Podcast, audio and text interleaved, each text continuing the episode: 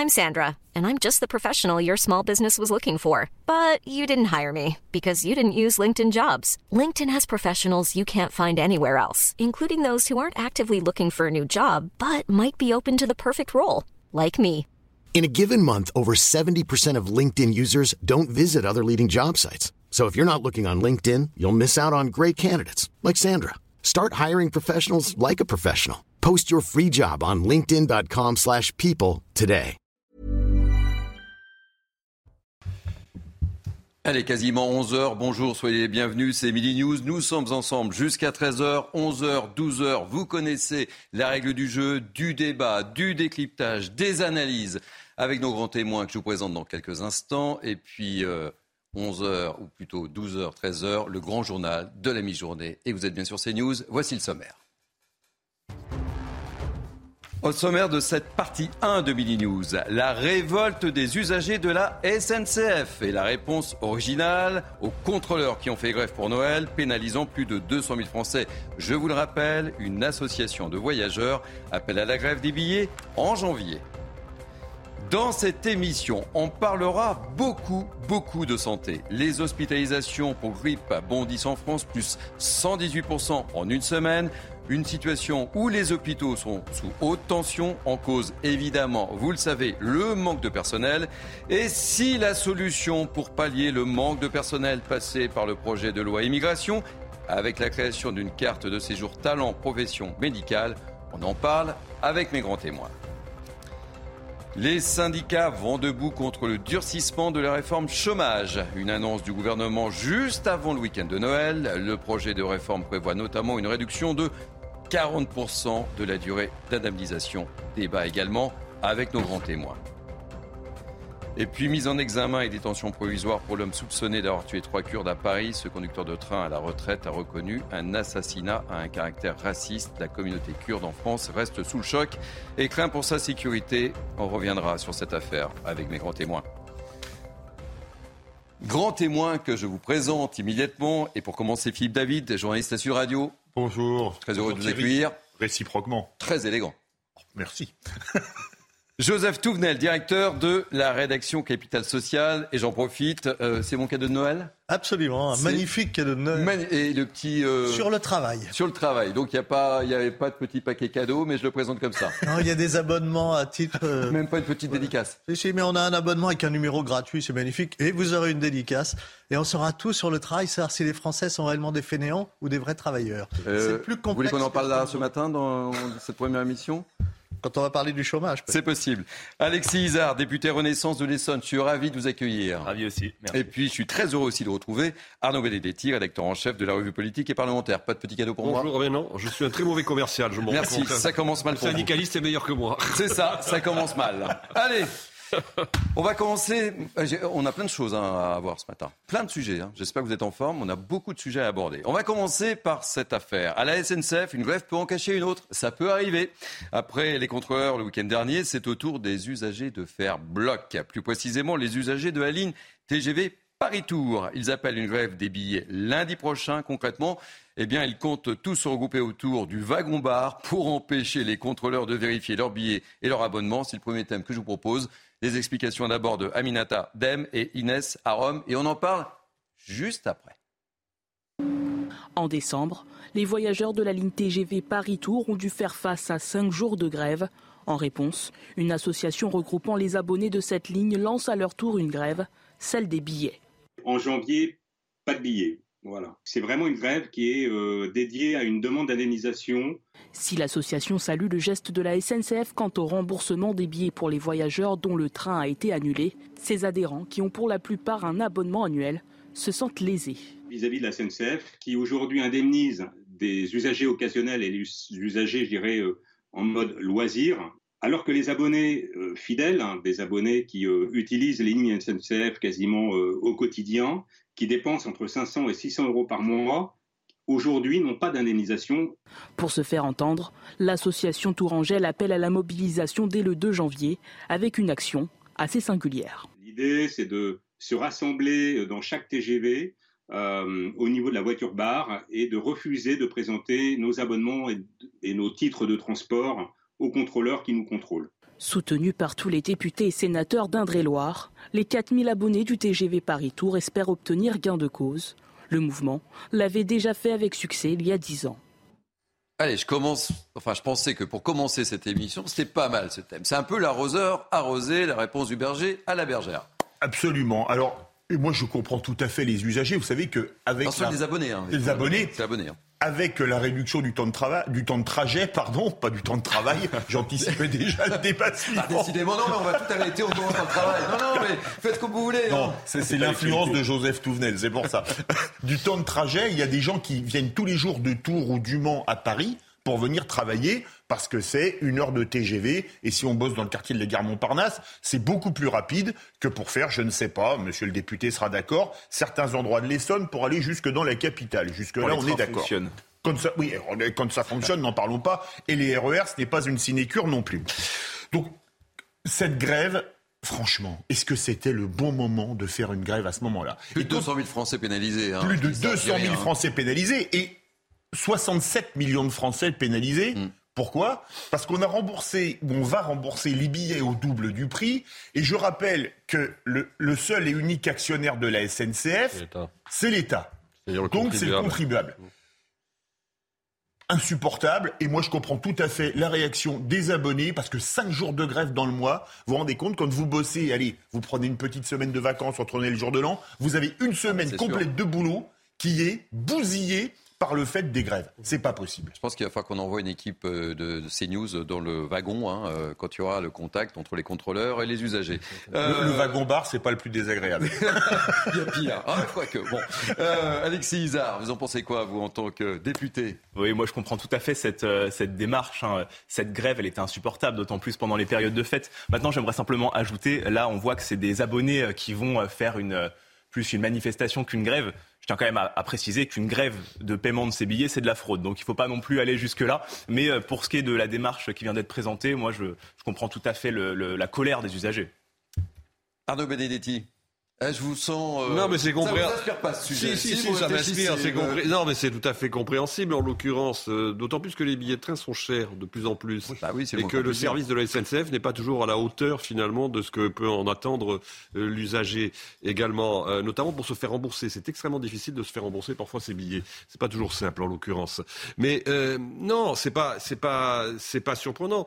Mais si vous voulez, bon, il y a aussi le fait que quand même, je veux dire, je vais un peu apporter un bémol c'est que le préavis de grève avait été déposé, je crois, euh, en mois de novembre, me semble-t-il. C'est-à-dire qu'on a quand même attendu le dernier, dernier, dernier, dernier, dernier CARA pour commencer à négocier. On peut quand même se poser la question aussi euh, pour savoir les raisons pour lesquelles la direction générale de la SNCF, qui finalement a négocié ensuite pour que le, week-end euh, du 1er janvier puisse se passer dans des conditions optimales, n'a pas négocié plus tôt aussi. Donc il y a une responsabilité évidente, je suis tout à fait d'accord avec ce qui a été dit euh, des euh, grévistes, mais il y a aussi quand même malgré tout une responsabilité de la direction de la SNCF qui a tardé quand même à mm. prendre en compte euh, un mouvement social dont il savait très bien et pertinemment qu'il allait perturber les vacances comme c'est généralement malheureusement le cas. Et Arnaud, je rappelle le, tweet d'Elisabeth Borne hein, qui s'était félicitée, alors qu'on savait qu'on était en pleine grève, on l'a abordé sur le plateau et sur tous les plateaux de CNews, de la négociation euh, réussi. Euh, et je pense qu'effectivement, je pense que cette communication a eu du mal à passer, notamment vis-à-vis des 200 000 Français qui étaient un peu coincés, et, notamment des grands-parents qui n'ont pas pu passer Noël avec leurs petits-enfants. Simplement, si je, dis ça, je dis sur la négociation, mais je suis totalement d'accord. Et si je peux permettre sur la négociation, la réalité, c'est que le préavis de grève a été donné avant la période de négociation annuelle de, euh, des syndicats et de la direction. la réalité, c'est que les grèves qu'on vient de vivre là, les syndicats s'étaient mis d'accord sur une augmentation de plus de 6%, je crois, qui fait 12% sur deux ans d'augmentation des salaires, ce qui n'est pas rien. Et là, c'est un groupe à part euh, hors des syndicats qui a fait la grève. Donc c'était difficile à voir venir étant donné que les syndicats étaient autour de la table des négociations et que les négociations avaient abouti sur quelque chose de quand même très mmh. convenable, on peut se le dire entre nous.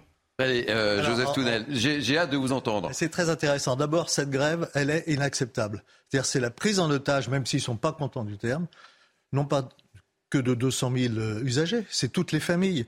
Il y a des gens qui s'étaient pas vus depuis plus d'un an, qui ben se faisaient une joie de se revoir. Donc c'est de l'égoïsme. C'est de l'antisyndicalisme, parce que je rappellerai que le syndicalisme, c'est d'abord représenter les salariés, mais dans le cadre de, du bien commun. C'est-à-dire qu'on on ne fait pas grève euh, quand le motif n'est pas suffisant, et là, la discussion pouvait avoir lieu à un autre moment. Ensuite, Arnaud de Benedetti dit quelque chose de tout à fait exact. La direction de la SNCF a une responsabilité. Pourquoi? Parce que mais c'est une habitude dans cette maison comme à la RATP. Il y a des gens, normalement, le préavis de grève, c'est quelque chose d'intelligent. J'ai un mécontentement fort, je risque de me mettre en grève. Je dépose un préavis. Alors, la négociation doit tout de suite commencer. C'est ça le préavis. Ah c'est ça. Un peu tardé. C'est pas, c'est pas arriver. Mais là, comment ça se passe chez nous? Les directions. J'attends de voir si ça mobilise ou pas. Si c'est le merdier, alors je. J'ai jamais vu comme ça, moi. Si Incroyable. Si c'est l'ambiance de Billy News qui. Si c'est pas le merdier, euh, on bouge pas. C'est absolument euh, inacceptable. Et puis je vais vous raconter une anecdote que j'ai vécue. J'ai été à Bruxelles il y a déjà quelques années, mais il n'y a pas si longtemps, avec un petit groupe, visiter la base de l'OTAN, euh, très bien, on était 12, euh, avec des beaux généraux, le général Machin retrouve le général Von Truck, boit une coupe de champagne supplémentaire. On a du retard au retour. Dans le groupe, il y avait le numéro 3 de la SNCF de l'époque. On a du retard, on va rater le Thalys. Eh ben, on rate le Thalys. Comment on fait dans ces cas-là? On prend le suivant comme tout le monde. Il prend son téléphone, il bloque un Thalys en gare de Bruxelles pour 12 guignols. Alors d'abord, il s'est ridiculisé. Mais moi, quand on bloque un Thalys en gare de Bruxelles, c'est un Thalys et toute la chaîne. Hein. Ah oui. L'incident technique, soi-disant, qui a jamais existé. Les cheminots, ils savent très bien que c'est parce qu'il y a un guignol de la direction qui était en retard, qui a bloqué tout le monde. Et après, on veut demander à ces gars-là d'être responsables, mais l'exemple, il va devenir d'en haut, et l'exemple ne vient pas d'en haut. Bon, ben, moralité, il vaut mieux prendre le train, le TGV, le Thalys avec moralité, un patron de la il faut. Mieux mettre à la tête de la, SNCF des gens responsables, qui sont des vrais patrons, qui assument quand ils font des erreurs et qui n'acceptent pas non plus les chantages au dernier moment. Mais il faudrait faire toute une émission sur ce qui est ce, non, juste un point, juste, oui, un point ceci dit, c'est que c'est quand même récurrent. Bah oui. C'est-à-dire que ce n'est pas la première fois que euh, les syndicats utilisent les jours de fête pour Arnaud, mener une action de ce type. Des syndicats. Des syndicats. pardon, pardon, des syndicats. Vous êtes avec euh, Joseph Tounel. mais il a raison de préciser. Alors, euh, juste pour refermer ce chapitre, on, on, vous a posé les questions. Euh, Est-ce que c'est une bonne idée ou pas ce système de grève? On va terminer euh, ce chapitre là-dessus. Écoutez ces réactions. Si c'est une manière de protester et si c'est une manière pour que les choses puissent avancer après, bah, pourquoi pas, mais c'est vrai que c'est un peu extrême peut-être. Il y a des règles, il faut aussi plier. Enfin, ça paraît logique de présenter son billet. Vu que la SNCF, ils nous prennent, euh, ils nous prennent à la gorge et tout, euh, pourquoi pas au final hein. Je pense que ça peut faire avancer les choses dans le sens où on est tellement embêté avec les grèves, euh, notamment là pour, pour Noël, avec tous les trains qui ont été annulés, que c'est une bonne initiative, parce que tous les abonnements, déjà, sont chers, ils les augmentent en plus. Et donc, ouais, ça peut être une, une bonne proposition. Euh, j'ai manqué à tous mes devoirs. Avant de vous accueillir, j'aurais dû vous demander comment vous allez. Vous vous sentez comment? Vous êtes en forme? Pas de pas enrhumé, pas d'atchoum. Pour l'instant, ça va.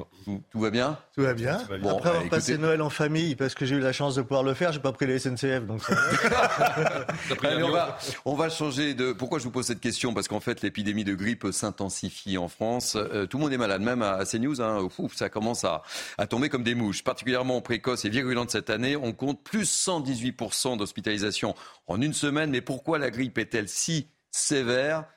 On voit ça avec Valentine Leboeuf et ensuite on sera avec un spécialiste en direct. Entrez, installez-vous. De plus en plus de monde chez le médecin pour fièvre et courbatures. Depuis plusieurs semaines, l'épidémie de grippe explose. Plus 57% de consultations en 7 jours et une augmentation des hospitalisations de 118% selon le dernier rapport de Santé publique France. Première explication, la météo. L'hiver, la transmission est plus importante. Le fait d'aérer, le fait de vivre à l'extérieur, réduit le risque de contamination. Or, l'hiver, il fait plus froid, donc on a tendance à moins aérer. Donc, on est dans les conditions et de transmission rapide euh, de formes de grippe, mais également des autres, des autres variants du Covid ou de la bronchiolite. Deuxième explication, le virus a peu circulé ces deux dernières années. Les gestes barrières, on l'a vu, en 2020 et 2021 ont permis de stopper la progression de l'épidémie de grippe. Donc on a un peu moins euh, de réactions immunitaires qui se sont faites dans la population, si bien que le virus, quand il arrive, circule plus vite. Hein. L'épidémie est plus précoce cette année. Selon ce spécialiste, la solution pour rattraper cette immunité est la vaccination. Il recommande aussi de porter le masque dans les transports et les lieux clos pour éviter les cas graves chez les plus fragiles et la saturation des hôpitaux.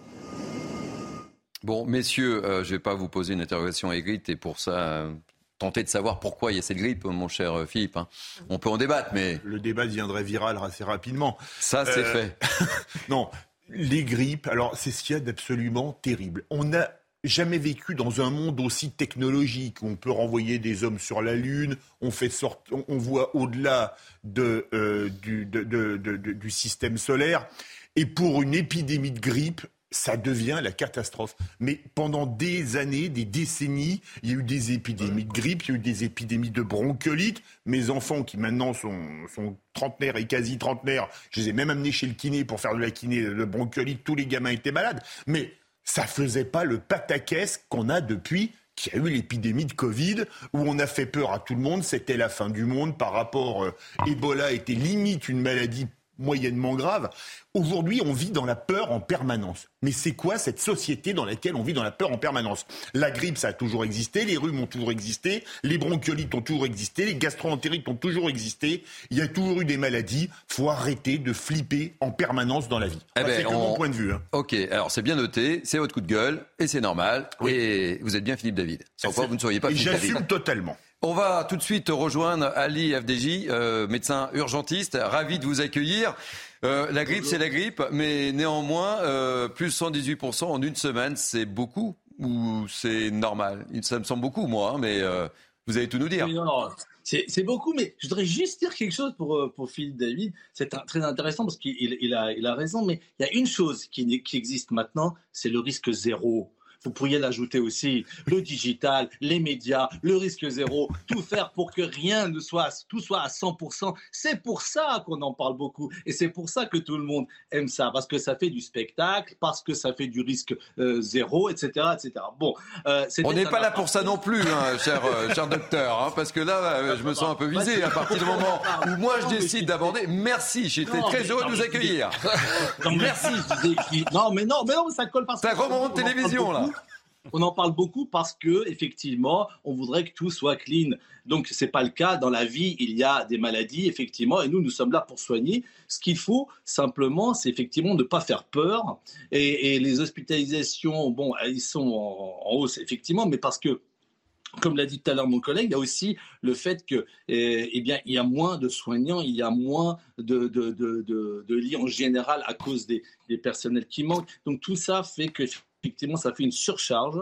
Et cette surcharge n'est pas seulement une surcharge, une saturation des, euh, des, des, hôpitaux, mais c'est aussi une surcharge mentale pour les soignants. Et il faut aider les soignants un tout petit peu à, redevenir un peu euh, dans leur cœur de métier. Alors, vous parliez de la grève tout à l'heure, etc. Je pense que vous allez en parler aussi. Oui, juste après, on a un gros euh, volet santé. Hein.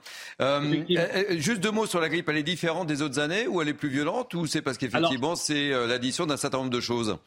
Alors, il, a dit tout à l'heure aussi, professeur mondial, mais il y a aussi un, phénomène que on ne sait pas encore très bien, c'est-à-dire que la, mutation de la grippe aussi existe. Tous les 10 ans, il y a des grosses mutations, et puis il y a des petites mutations. peut-être que cette année, elle est effectivement plus virulente, ça peut arriver, elle, est, euh, euh, elle se transmet plus, et donc ça, ça c'est possible aussi. On le verra que dans quelques semaines quand on fera des analyses, mais néanmoins, là, euh, c'est peut-être une perception aussi, parce qu'il y a beaucoup de gens qui consultent parce qu'il y, a moins de médecins et donc on est, surchargé. Donc forcément, on fait remonter un petit peu des informations. On en a beaucoup. Mais c'est effectif parce que moi, dans nos services d'urgence, effectivement, il y a 8 ou 10 par jour, effectivement, ou même en consultation, qui viennent pour des rhinorées, syndrome grippaux, etc. C'est vrai. Alors, euh, il y, a deux sujets sur lesquels j'aimerais vous faire réagir très rapidement, puisqu'on parlera justement de la surcharge des, hôpitaux. Euh, premier euh, sujet, c'est la pénurie de médicaments, et notamment de l'amoxicilline. Euh, et l'autre sujet sur la grève des médecins généralistes qui a débuté hier. Et on en parle avec mes grands témoins. Exact. Alors, vous avez donné le titre, vous m'avez pas posé de question, mais néanmoins, je vais y répondre. Alors, euh, non, mais prenez ma place. ah, vous êtes en forme ce matin. Premier sujet, je vous la pose la question. Oui, alors effectivement, euh, la surcharge des hôpitaux existe, c'est vrai. mais c'est depuis longtemps c'est pas depuis aujourd'hui. Et le, problème, il est là, c'est qu'il y a un manque de médecins depuis chronique depuis quelques temps euh, déjà. Plus de 40-50 ans, on a commencé à faire une baisse de, de, de, ce qui n'aurait jamais dû, pour plusieurs raisons. Très rapidement, c'est un, euh, baisse des, médecins effectivement au cause du numerus clausus. Deux, le fait qu'il y ait un vieillissement de la population dont on n'a pas pris compte et qu'il faut s'en occuper plus. Trois, les nouvelles maladies, exact comme vous venez de le constater, où on doit prendre euh, part à cela de plus en plus, la judiciarisation, la légalisation, l'administration et enfin le, digital qui, effectivement, nous, nous encombre plus, plus qu'il nous aide. Parce qu'en fait, euh, ça, revient à ce que nous, nous travaillons plus à la place éventuellement d'un secrétariat d'avant, etc. En ce qui concerne la grève, parce que en ce qui concerne la grève, effectivement, il y a un problème en France entre le gouvernant et les gouvernés. C'est-à-dire que si à chaque fois un motif est judicieux, il faut passer par une grève, personnellement, euh, je, n'ai jamais fait grève où j'ai marqué des, bannières et j'ai travaillé. Parce que c'était un moyen de, le dire. Mais la grève, à mon avis, n'amène à rien sauf si vous avez vraiment les moyens de mettre le couteau sous la gorge des financiers. Et ça, c'est pas tellement aussi notre façon de faire en médecine. Euh, il y a d'autres corporations qui le font, mais je pense qu'en médecine, c'est un peu compliqué parce qu'on s'attaque à l'humain. Et l'humain, on ne peut pas prendre en otage des humains. C'est pas possible. Surtout pour des médecins. Alors nous sommes en position de fragilité. C'est-à-dire qu'on demande quelque chose, on ne nous écoute pas. Et comme a dit tout à l'heure un, des collègues là-bas, euh, qui disait que tant que tant que bah, ça c'est pas le, foutoir, et eh bah écoutez, personne va en prendre compte. Et ça c'est dommage. Euh, alors on pense que notre ministre, qui est effectivement de notre de notre euh, corporation, va peut-être mettre des points sur la table de Bercy, parce qu'il faut pas l'oublier que c'est pas le ministre de la santé tout seul qui fait les choses. Et là, demander vraiment quelque chose de, qui, est, normal, qui est une, rémunération correcte. C'est pas de gagner des milliers et des cents, mais ça fait des années et des années, plus d'une dizaine d'années que les rémunérations n'ont pas augmenté pour les libéraux. Et moi, je les soutiens quand même parce que je, suis libéral aussi, et c'est pas du privé, du public, c'est pas quelque chose à opposer, c'est travailler en groupe, essayer de décloisonner le problème de la santé qui se morcelle tout, toujours entre une bagarre publique-privée qui est complètement stupide, c'est plus on est au service des patients, et il faut qu'on s'entraide pour pouvoir y arriver. Je peux vous interrompre? Interrompre. J'ai le droit? Merci en tout cas. Euh, Alexis Isard, Alexis Isard, vous souhaitiez réagir Oui, non, moi j'aimerais profiter de la présence, euh, de la présence de docteur. Euh, il y a un sujet qu'on n'a pas évoqué, c'est un produit qui n'est pas en pénurie, c'est le vaccin, le vaccin contre la grippe. Il y a une possibilité de, s'en protéger. Moi, j'aurais aimé que vous ayez un mot là-dessus, étant donné que euh, on voit effectivement un manque de, de, personnel médical dans les hôpitaux, mais sans rentrer dans le débat, c'est vrai que ce numerus clausus a fait manquer aujourd'hui de, de personnel.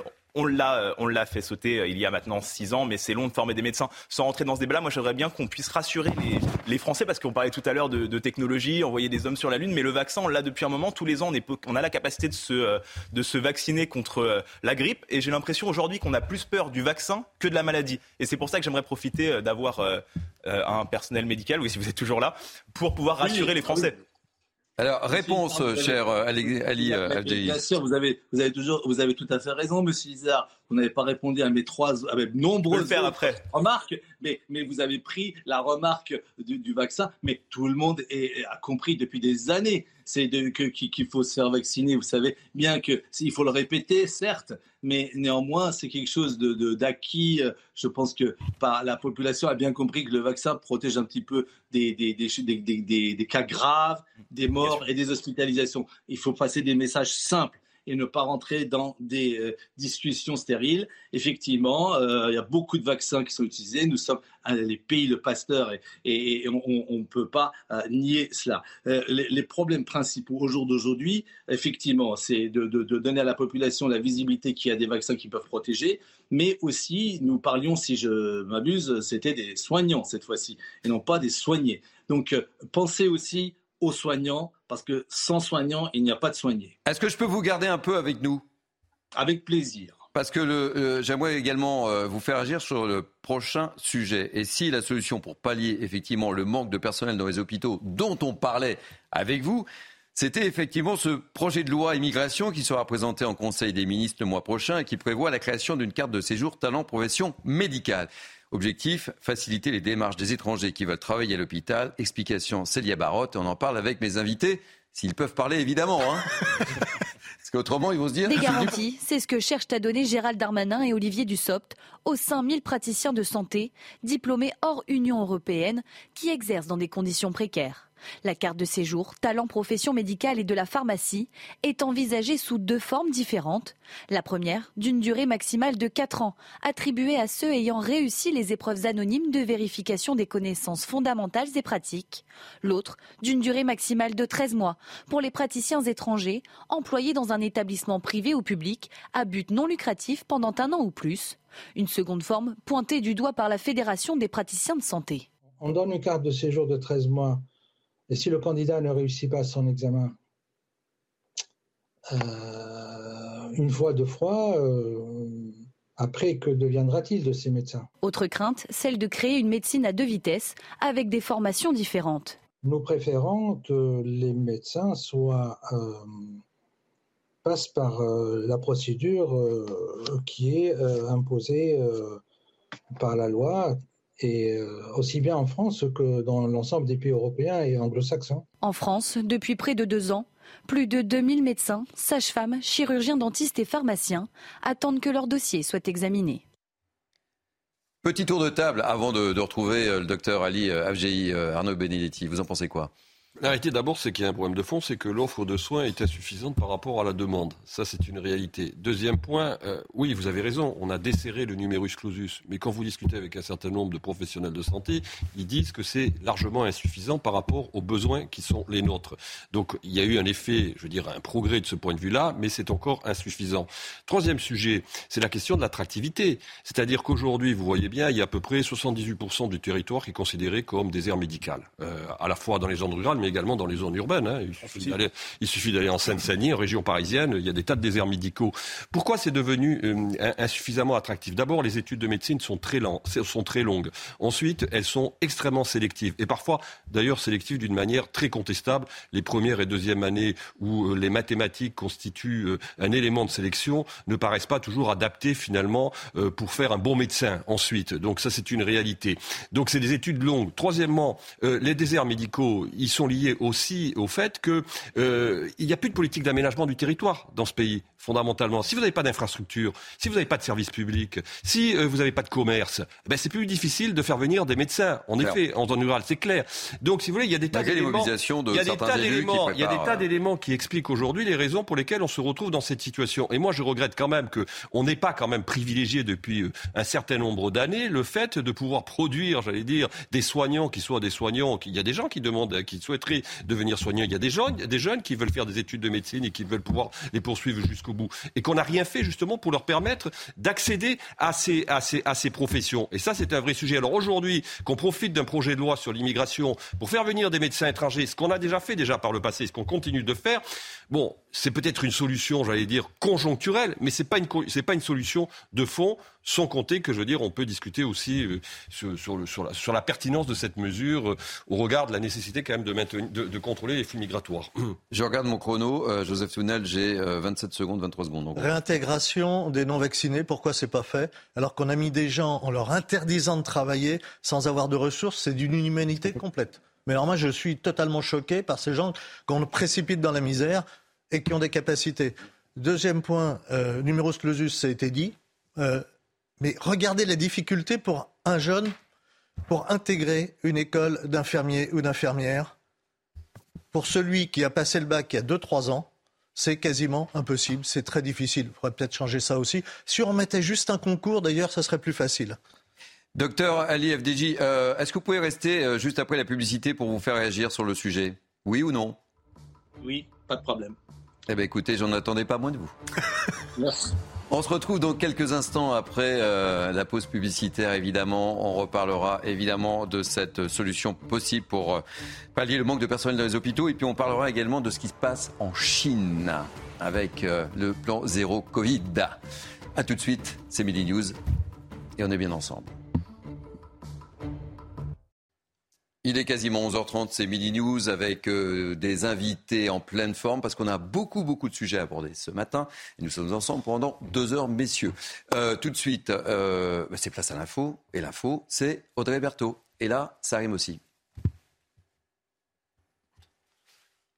Ah, Audrey Pertot n'est pas là. Eh bien, décidément, c'est comme ça. On, va retrouver tout de suite, euh, c'est pas grave, le docteur Ali FDJ. Vous êtes bien là? Euh, Vous êtes bien là? Ok. je voudrais vous faire réagir euh, sur le thème que nous évoquions sur ce projet de loi immigration qui, donc, je le rappelle, sera présenté en Conseil des ministres le mois prochain et qui prévoit la, la création d'une carte de séjour talent profession médicale. Vous en pensez quoi, vous? Bah, Écoutez, moi, je suis de l'avis de M. Benetti tout à l'heure qui a bien euh, expliqué les choses. Effectivement, ça peut euh, colmater les problèmes euh, juste conjoncturels, comme on dit, mais surtout, bon, il faudrait qu'il y ait les mêmes formations, qu'il ne faudrait pas qu'il y ait de tension aussi entre patients, médecins, d'abord pour, pour la langue, c'est quand même important. Deuxième chose, qu'ils aient aussi les mêmes formations, c'est quand même important aussi. Et puis euh, qu'ils soient disponibles et qu'ils soient payés de la même manière. Vous voyez un tout petit peu les problèmes que cela pose tout de suite. On ne peut pas tout d'un coup, par une baguette magique, amener des médecins qui ont des formations de 12 ans rapidement euh, opérationnelles.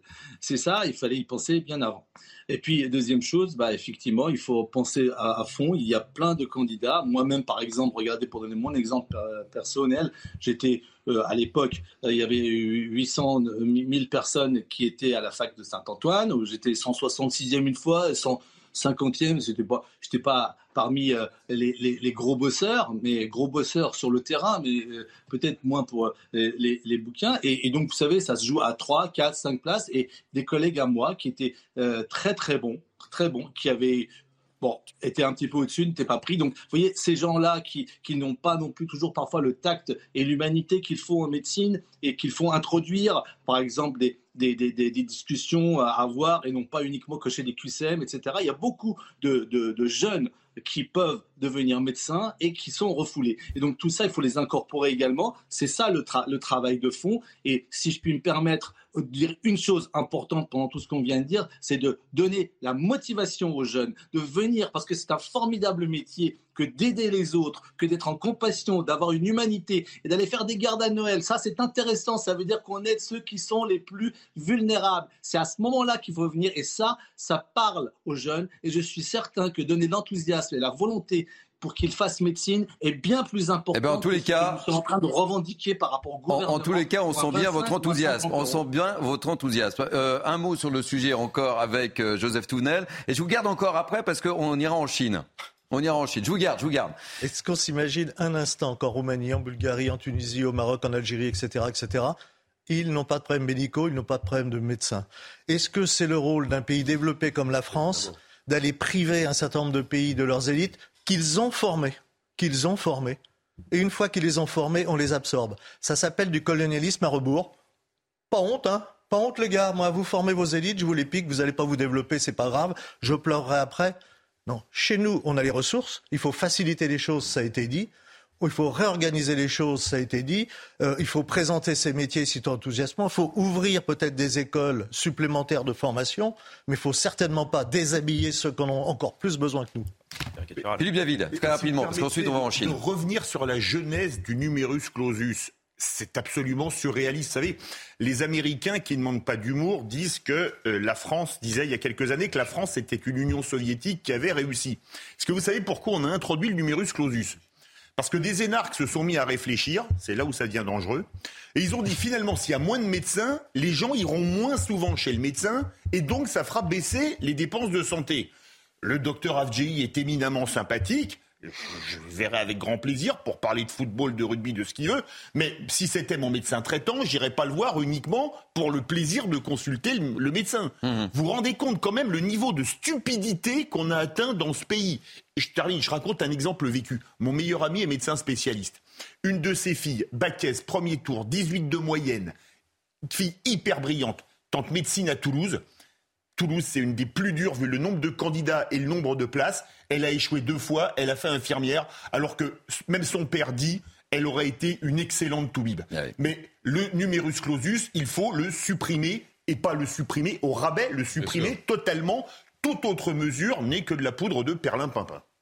Allez, on va direction en Chine. C'est vous être agréable, la poudre de perlimpinpin. C'est ça. Oui, on avait bien noté, évidemment. Euh, merci Alexis Isard, peut-être non Merci beaucoup pour toute cette gentillesse. Voilà. Je quand même à admettre que... J'aime qu'il y ait une bonne ambiance autour du plateau. À, à, dire que la suppression du numerus clausus a été annoncée euh, moult fois dans le passé et qu'on est quand même le gouvernement qui, qui l'a en fait. Oui, mais pas, pas totalement. Bah, eh, écoutez, on a quand même doublé le nombre de médecins formés. Maintenant, il faut qu'ils arrivent sur le, bah, sur, le terrain, il faut qu'ils soient formés. Évidemment, on ne peut pas raccourcir. Il faut quand même que nos médecins soient qualifiés. Ça, c'est clair. Allez, direction la Chine, la pandémie de Covid. La Chine mettra fin, et c'est important, hein, euh, je souhaitais qu'on en parle ensemble, aux quarantaines obligatoires à, l'arrivée le 8 janvier prochain, c'est-à-dire demain. Pour entrer sur le territoire chinois, il faudra euh, tout simplement présenter un test négatif de moins de 48 heures. Explication à Tatem, et on en parle tous ensemble. L'allègement des mesures au début du mois de décembre a de lourdes conséquences pour la Chine. Les pharmacies font état de pénurie de médicaments antigrippaux et les hôpitaux sont débordés. Habituellement, nous ne refusons jamais les patients, mais il est possible qu'on en arrive là parce que nous n'avons plus de lits ou assez de ressources pour soigner les patients. Dans la seule ville de Qingdao, le virus frappe un demi-million de personnes chaque jour. Or, officiellement, la Chine connaît 4000 infections en moyenne par jour et 6 décès. Face à cette situation alarmante, le président chinois s'est exprimé pour la première fois depuis l'abandon surprise de la plupart des mesures sanitaires. Nous devons mener une campagne de santé patriotique plus ciblée et bâtir un rempart solide contre l'épidémie. Dès le 8 janvier prochain, la Chine va mettre un terme aux quarantaines obligatoires à l'arrivée dans le pays. Cette mesure était l'un des derniers vestiges de la politique zéro Covid. Alors, euh, vous êtes le spécialiste autour de ce plateau, mon cher euh, Ali FDJ. Vous, en pensez quoi? Vous réagissez comment? C'est ce qui se passe en, Chine, c'est important quand même. Hein? Oui, bien sûr, on s'était impliqué beaucoup. Vous avez invité de nombreuses fois. Écoutez, politique zéro Covid, c'était euh, contre nature. Hein. C'est impossible. On ne peut pas lutter politiquement contre un virus. Et donc ça, c'est un petit peu euh, l'arrière-garde. Et euh, c'était bien un des derniers pays. donc euh, là, c'est tout à fait naturel. Qu'il le veuille ou qu'il le veuille pas, le virus aurait fait son affaire de toute manière. Bon, alors ils avaient fait des, mesures tellement drastiques que la population, vous vous rappelez, il y a eu une petite révolte quand même. Ne l'oublions pas pour que cette, ce, façon de, cette façon de faire puisse donc, donc se faire, c'est-à-dire laisser libre les gens. Et donc, effectivement, Bon, ils sont un peu en retard, donc ils vont avoir ce que nous avons vécu, c'est-à-dire une surcharge des hôpitaux, une surcharge des urgences et ainsi de suite, pour que ça redevienne un tout petit peu à la normale avec une courbe en cloche. Mais cela dit, euh, euh, ils ont peut-être une petite chance, si jamais ce variant est moins dangereux, peut-être qu'il y aura aussi moins de morts pour être euh, un peu positif là-dessus. Écoutez, merci mille fois d'avoir été notre invité aujourd'hui dans Billy News. Vous venez quand vous voulez. Hein. je vois que vous pouvez faire le journaliste aussi. Hein. Prenez soin de vous. Et puis voilà. Merci. mille fois en tous les cas. Allez, Sujet, euh, ah, sujet pour vous, euh, enfin pour vous tous les quatre évidemment, mais euh, je me tourne également vers Joseph Touvenel et puis vers Alexis Isard. Pourquoi? Parce que les syndicats sont vent au bout depuis la mauvaise surprise de Noël. Vous savez quelle était cette mauvaise surprise? Oui, mais évidemment, enfin, on peut pas nous dire. Vous savez pas de quoi je parle là? La concertation, je vais vous le dire parce que je vous vois, je vois vos notes. Mais, vous savez même pas de quoi j'ai parlé là, quand même, c'est formidable. non, mais attendez, vous voulez Non, mais on va parler de l'assurance. Chômage. Voilà. Eh bien, écoutez, euh, qu'est-ce qui est prévu? Très concrètement On en parle ensuite, mais c'est formidable. Vous êtes incroyable. Hein. euh, explication de Lugmic Guillot. Avec sa réforme de l'assurance chômage, le gouvernement veut rendre la durée d'indemnisation variable en fonction de l'état du marché du travail. En clair, indemniser moins longtemps quand le taux de chômage est bas, donc quand il y a du travail. Dans la version présentée en novembre par le ministre du Travail, il était prévu de réduire la durée d'indemnisation de 25% lorsque le taux de chômage est bas, comme c'est le cas actuellement. Mais vendredi, le ministre a annoncé que finalement la durée pourrait être réduite jusqu'à 40% quand le chômage passe sous la barre des 6%. Les syndicats qui ont découvert ce nouveau seuil et ce durcissement à la veille de Noël sont évidemment en colère. Ce n'est pas acceptable de faire une annonce le 23 décembre sans concertation. C'est vraiment de très mauvais goût, a ainsi critiqué la CFTC.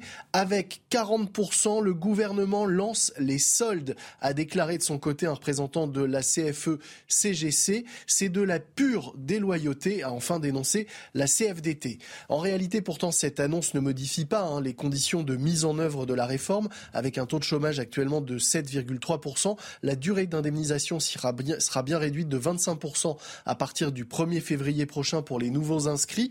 Et même si le plein emploi reste l'objectif prioritaire du gouvernement, rappelons que le chômage n'est pas repassé sous cette fameuse barre des 6% depuis le début des années 80, soit il y a plus de 40 ans. Malgré tout, c'est la méthode du gouvernement, ce durcissement imposé sans concertation qui ulcère les organisations syndicales, pas très habile, sachant que la présentation de la réforme des retraites va débuter le 10 janvier devant ces mêmes organisations.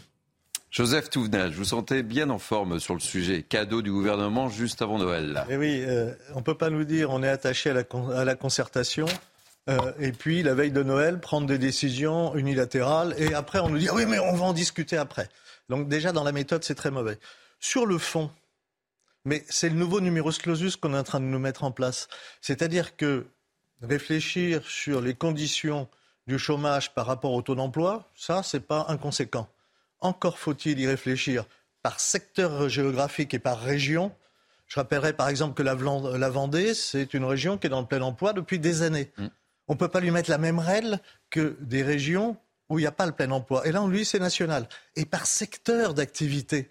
C'est-à-dire qu'il faudrait que ceux qui prennent les décisions soient aussi des praticiens de l'entreprise. Et si on laissait les partenaires sociaux, quand je dis partenaires sociaux, c'est syndicats de salariés et syndicats patronaux, s'occuper de l'assurance chômage, je peux vous assurer qu'elle serait beaucoup mieux gérée que quand l'État s'en occupe. Regardez les retraites. Quand nous nous occupons des retraites complémentaires obligatoires du privé, il y a 86 milliards de réserves aujourd'hui, pas un endettement, pas un emprunt. Qu'on nous laisse faire notre boulot et on s'en portera tous mieux plutôt que de décisions gouvernementales, alors qui, en présentation, oui, hmm. s'il y a plus d'emplois, on regarde, mais en plus, on met le doigt sur des gens, alors il faut tomber sur ceux qui devraient travailler, ne travaillent pas et profitent du système, oui, mais il ne faut pas punir tout le monde. Philippe David et Arnaud, je vous donne la parole tout de suite, mais on a un député. Ah, Très bien. Autour de cette table. Et euh, Ludwig Guillot n'a pas été très tendre dans son analyse en disant que voilà, c'était le paquet cadeau et qu'effectivement, on aurait peut-être pu euh, opérer de manière différente. Alors, quel est euh, l'avis du député que vous êtes? D'abord, il serait inconstitutionnel de euh, donner une durée d'indemnisation différente en fonction des territoires. Donc c'est normal qu'elle soit faite de manière nationale. Ensuite, sur l'idéologie de cette, de cette mesure, l'idée est de dire euh, on, passe euh, du, système de l'hôpital où on manque de personnel. Euh, c'est le cas dans à peu près toutes les entreprises que je rencontre personnellement en tant que commissaire aux affaires économiques. J'en rencontre beaucoup. La première problématique, c'est le recrutement. L'idée est de dire plus le taux de chômage, le taux de chômage est, faible, plus le taux de retour à l'emploi doit être tôt. L'idée là, c'est on est à 7,2% de chômage officiel, hein, c'est pas vrai. à ce niveau, à ce niveau, il a été réduit. On sait tous que c'est pas vrai. à ce niveau, non, non, il y a tous ceux qui sont mis dans des formations et qui sortent. Non, mais si vous donnez un chiffre qui est inexact, je peux plus vous suivre. C'est le taux de chômage. C'est le taux de chômage. Non, c'est le, le, taux de chômage officiel. C'est pas le taux de chômage. Vous savez combien il y a de personnes inscrites à Pôle Emploi aujourd'hui C'est pas votre taux de chômage. C'est pas votre taux de chômage, mais taux de chômage. 6 millions de personnes inscrites à Pôle Emploi. et, votre taux, c'est 2 millions et quelques. Aujourd'hui, aujourd'hui, la réalité, c'est que on était sur une, une durée d'indemnisation parce qu'on touchera pas au montant d'indemnisation. On était sur une durée d'indemnisation de presque deux ans. Aujourd'hui, ce sera, aujourd'hui, c'est un an et demi. Et si on passe à un taux de chômage inférieur à 6%, ce sera un peu plus d'un an. C'est-à-dire qu'on laissera toujours un peu plus d'un an à la personne pour retrouver un emploi s'il y a un taux de chômage inférieur à 6%. C'est-à-dire que l'accès à l'emploi est euh, facilité. Il y a beaucoup d'emplois sur le marché. C'est pour cette raison que, euh, dans l'objectif de favoriser le retour à l'emploi, de favoriser euh, les entreprises qui recherchent du personnel, d'aider les demandeurs à accéder à ces postes-là. Philippe David et Arnaud Benetti. Alors, s'il y a quand même, je suis d'accord avec Joseph Tounel, les chiffres du chômage en France sont totalement falsifiés. Déjà, on ne compte pas les personnes qui sont au RSA dans les chômeurs. Donc, évidemment, tant que c'est comme ça, vous faites baisser le nombre de chômeurs. Je crois que vous avez plus d'un million huit cent mille ou huit cent mille personnes au RSA, c'est ça, grosso modo? Attendez, et ils ne sont pas comptabilisés dans les chômeurs. Les vrais chiffres. Les vrais chiffres. non, mais, non, mais... les, les, chiffres du chômage, je comprends, c'est les chiffres de personnes qui sont prêtes à retourner à l'emploi donc les personnes au RSA sont pas prêtes à retourner à l'emploi? Elles sont définitivement exclues du marché du travail. Non, mais c'est ce qu'il y a d'extraordinaire. Vous prenez la catégorie 1, parce et on, oublie de nous parler des autres catégories. Et, plus, si on prend tous les gens qui ont des temps partiels subis, parce qu'ils ne trouvent pas autre chose, euh, ça, ça, pose quand même question. Je vous dis, les gens qui sont au RSA, qui ne sont pas comptabilisés dans les chômeurs, c'est complètement fou. Moi, ce que je trouve absolument dingue, en plus, on nous dit qu'il y a eu beaucoup de créations d'entreprises. Oui, nombre d'entre elles, ce sont des auto-entrepreneurs, parce que maintenant, pour faire la plonge dans un restaurant, on vous dit, monsieur, moi je veux pas de salariés, je veux de l'auto-entrepreneur. Donc c'est sûr que comme ça, vous êtes plus chômeur, vous êtes auto-entrepreneur. Et ce que je trouve d'amusant, c'est que il y, a, il y, a, quelques jours, j'ai poussé un coup de gueule dessus à l'antenne, sur Sud Radio. C'était les ex-députés qui ont fait une boucle et qui sont étonnés de ne pas trouver d'emploi alors que ça fait six mois qu'ils en recherchent. Mmh. Pourtant, excusez-moi, quand on est député, on arrive à se faire un bon carnet d'adresses. Moi, je leur ai rappelé une chose, c'est les anciens députés Renaissance qui ne trouvent pas de boulot. Je leur ai ah, dit, mais le piston n'existe pas, vous savez très bien. Mais non, mais je leur ai dit, il y a une méthode infaillible. Il suffit de traverser la rue, ce qui est à ah oui, de n'importe qui. Et si même des anciens députés n'arrivent pas à trouver de travail, alors que généralement c'est des gens plutôt très qualifiés, on est d'accord, et qui ont un carnet d'adresses en béton, même en un mandat, on se fait un carnet d'adresses en béton, il faut quand même se poser la question, le marché de l'emploi est-il si bon qu'on veut bien nous le dire? La mariée, peut-être pas aussi belle que on veut bien, comme on veut bien nous la vendre. Arnaud Benedetti. Très rapidement, parce que j'ai un autre thème euh, sur lequel j'aimerais vous faire réagir. Pour moi, avant la petite surprise de fin. C'est une triple faute. Une triple faute d'abord sur la méthode. sur la méthode, ah sur la méthode, clairement. Je rappelle que Emmanuel Macron s'est fait élire en disant finalement oui, on va changer de méthode. La méthode sera moins verticale. On sera plus dans la concertation. On sera plus dans l'écoute. On sera plus dans la co-construction. Bon, clairement, là, le projet de décret tel qu'il est présenté aux partenaires sociaux ne paraît pas obéir à cet état d'esprit. Ça, c'est clair. Ça me paraît, de ce point de vue-là, euh, assez, assez peu contestable. Deuxièmement, l'agenda si vous voulez, l'agenda, euh, c'est-à-dire le faire au moment des fêtes de Noël, je trouve que c'est quand même sur le plan de la communication, c'est pas quelque chose de particulièrement euh, subtil et très opportun. Troisièmement, c'est l'effet politique que ça peut avoir. Je trouve qu'il y a une prise de risque de la part de l'exécutif au moment où il doit euh, essayer euh, de faire passer son projet de réforme sur les retraites, de rajouter un élément de tension sur un système dont on sait très bien qu'il sera tendu à la rentrée. Donc, s'il voulait donner du carburant euh, à un mouvement social d'ampleur, je crois qu'il ne se prendrait pas autrement. Donc, sur le plan politique, sans rentrer dans le contenu, mais sur le plan politique, je pense que là, il y a une prise de risque de la part de l'exécutif qui ne me paraît pas, en tout cas, susceptible d'accompagner au mieux son projet de réforme sur les retraites qu'il doit euh, présenter euh, prochainement. Alexis Isard. Oui, simplement très rapidement, si j'accorde euh, une partie de ce que vous dites, j'aimerais rassurer sur un point, c'est que cette nouvelle mesure, elle interviendra qu'en cas de diminution du taux de chômage, donc en dessous des 6%, et au moment où euh, les 6% seront atteints, une concertation aura à nouveau lieu pour en discuter avec les partenaires sociaux. il faut être rassuré. elle ne peut pas avoir à nouveau lieu. Hein. Mais, je, vous accorde qu'il y a eu assez peu de concertation sur, ça, et au moment du dépassement euh, de ce seuil des 6%, hmm. il aura lieu. Par, par contre, une petite remarque très courte. Si jamais on baisse les indemnités de 40%, il faut baisser les cotisations chômage des salariés de 40%. La durée d'indemnité. La, durée, pas les montants. La durée. Non mais, si même, non mais il faudrait au moins faire un geste sur les cotisations chômage des entreprises et des salariés dans ces cas-là, si on diminue la durée d'indemnité. Sinon, vous savez, c'est ce que Coluche appelait la méthode des pays de l'Est, donne-moi ta montre, je te donnerai l'heure. Parce qu'on vous baisse l'indemnité, mais on vous maintient les cotisations au même niveau. C'est hallucinant. Il faut quand même qu'on garde en tête que dans ce système, c'est quand même euh, les, les, les, Français qui payent tout. Hein. Ah ben ça, Donc on peut diminuer. Si on diminue, les Français continueront à payer d'une autre manière. Je, crois que là, on est d'accord, on est tous d'accord. Oui, si bon, voilà. l'assurance, il faut baisser la cotisation. Excusez-moi. Allez, on va terminer cette première partie. C'est pas un débat, euh, en l'occurrence, mais on va prendre un peu de hauteur. Non pas que vous n'ayez pas pris de hauteur durant cette heure. ne me prêtez pas des propos. ne me prêtez pas des propos que je ne tiens pas. Surtout, non, mais je vous vois, hein, vous êtes d'humeur taquine ce matin. Euh, on va prendre de la hauteur euh, parce que vous avez remarqué, hein, euh, le temps est relativement doux et certaines stations souffrent d'un manque de neige. Et avec nous, on a Laurent Reynaud qui est délégué général du domaine skiable de France. merci Laurent Reynaud d'être avec nous. quel est l'état de la situation? Laurent Reynaud. Bonjour à tous. Bah, écoutez, au moment où je vous parle, on a une piste sur deux en France qui est ouverte. La situation est, meilleure dans les Alpes du Sud, hein, euh, Alpes-Maritimes, Hautes-Alpes, euh, Alpes-de-Provence. On est, sur des niveaux d'ouverture qui sont supérieurs à 75%. En Savoie aussi, la situation est tout à fait convenable. Euh, en Isère, on est sur la moyenne nationale de l'ordre d'une piste sur deux ouverte. Et puis ailleurs, donc en Haute-Savoie, euh, dans les Pyrénées, Massif central, les Vosges, le Jura, on est euh, en dessous de cette moyenne nationale et la situation est plus compliquée. Il y a combien de temps qu'on n'a pas vécu une telle situation là euh, en France? Ah, Je dirais que, enfin, à Noël, il est rare d'avoir toutes les stations grandes ouvertes, hein. donc des ouvertures partielles à Noël, c'est quelque chose auquel on est habitué. Euh, il y avait eu un, bon début de saison avec euh, une vague de froid là, euh, à la mi-décembre qui avait permis de donner du blanc pour à peu près tout le monde. Et puis la semaine dernière, il y a eu pas mal de précipitations et des températures douces. Donc un certain nombre de pistes ont dû refermer. C'est un peu la vie de d'exploitant de Domains Cap, c'est ça. Hein. Donc on fait avec ce que avec ce que nous donne le ciel, avec ce que nous donne la météo. Et, et les fêtes de fin d'année n'en sont pas pour autant gâchées puisque quand on vient passer euh, Noël ou le réveillon euh, en station, euh, c'est pour la glisse bien sûr, mais pas seulement, c'est aussi pour toute l'expérience qu'on peut avoir en station de montagne à cette période-là. Quel est l'état d'esprit des, des, professionnels là? Ils doivent avoir les yeux rivés vers le ciel?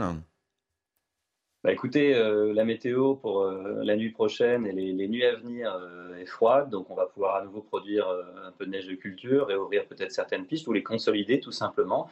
Et puis voilà, la météo à plus de 48 heures, on la regarde pas trop parce que on sait que on sait qu'elle peut beaucoup changer.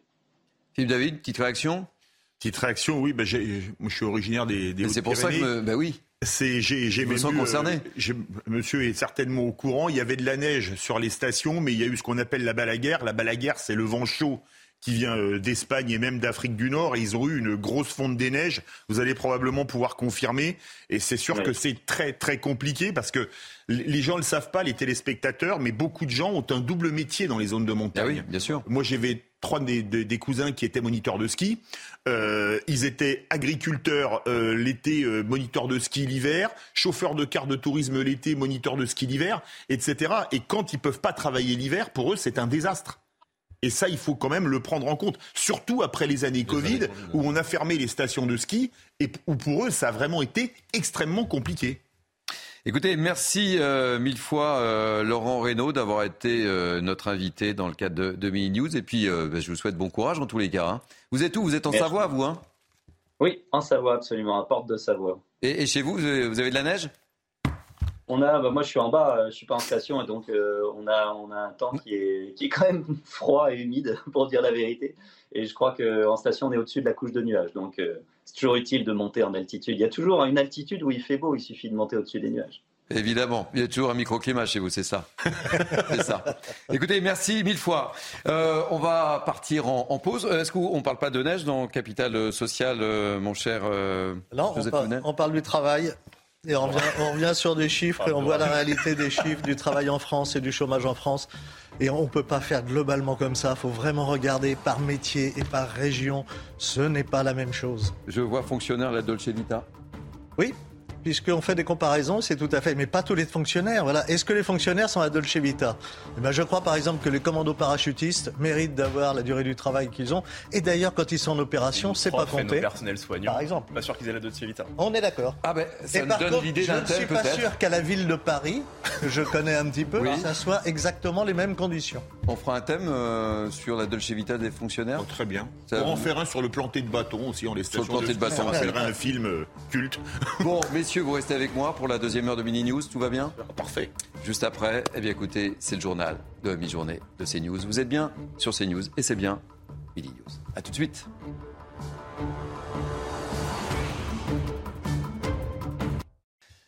Bonjour, soyez les bienvenus. Il est midi, c'est Midi News, partie 2 après la partie débat très animée entre 11h et midi avec mes grands témoins. Place à votre journal de la mi-journée. Tout de suite, les titres. À la une de ce journal, l'arroseur arrosé. Après la grève des contrôleurs SNCF durant Noël, la révolte des usagers. Une association de voyageurs de la ligne TGV Paris-Tours appelle à la grève des billets en janvier. Explication dans ce journal. Les hospitalisations pour grippe bondissent en France, plus 118% en une semaine. Toutes les classes d'âge sont touchées. Pourquoi ce retour en force dans un contexte de saturation des hôpitaux? Élément de réponse dans ce journal. La fin des quarantaines obligatoires à l'arrivée en Chine, dernière mesure stricte de la politique zéro Covid dans le pays, alors qu'une flambée de contamination touche la Chine après l'abandon des restrictions sanitaires.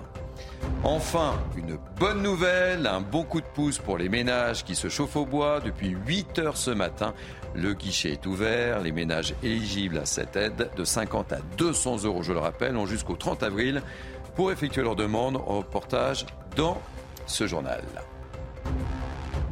Allez, je représente mes grands témoins qui m'accompagnent depuis une heure déjà. Philippe David, journaliste à Sud Radio.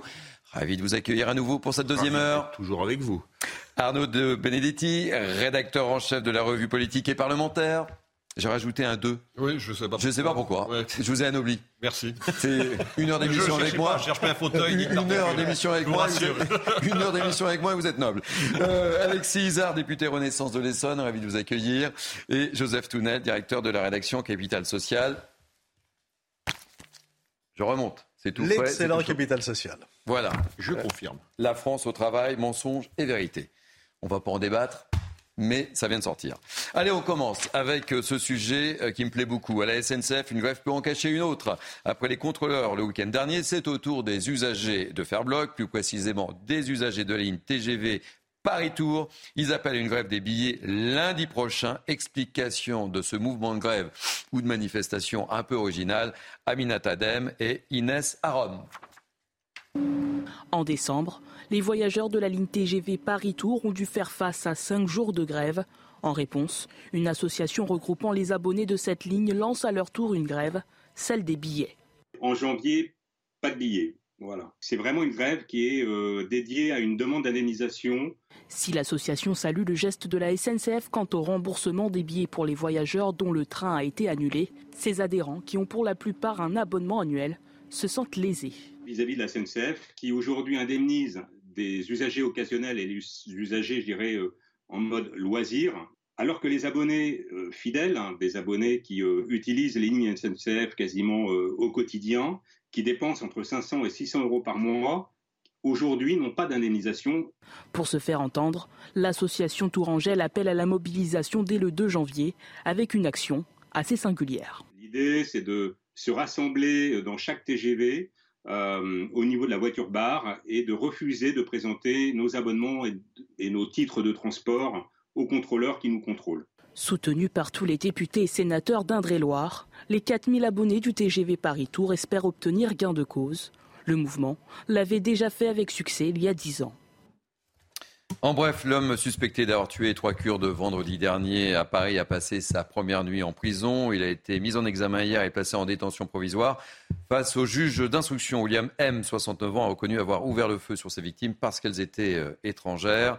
Euh, et pour rappel, plusieurs centaines de personnes se sont réunies hier à Paris, rue d'Anguin, lieu du drame. Une marche blanche qui s'est déroulée sans incident. Et puis à Rennes, environ 600 personnes ont participé hier soir à une manifestation. Et je voudrais également, pour être totalement complet, vous signaler que la Turquie a convoqué hier l'ambassadeur français au ministère turc des Affaires étrangères. Ankara reproche à la France d'avoir lancé une propagande anti-Turquie depuis vendredi dernier, notamment après les manifestations dont je parlais de partisans du PKK, le Parti des travailleurs du Kurdistan, à Paris. Messieurs, une petite réaction bah, c'est très surprenant parce que les autorités françaises ont été particulièrement prudentes euh, depuis le début de cette affaire et donc euh, finalement rien ne justifie le fait que l'ambassadeur de France soit convoqué pour s'expliquer. Ensuite, euh, en effet, on est dans une société démocratique, il y a un débat, il y a des acteurs politiques, des intellectuels, des acteurs associatifs qui s'expriment, mais l'État en tant que tel n'est pas comptable de cette, de cette expression.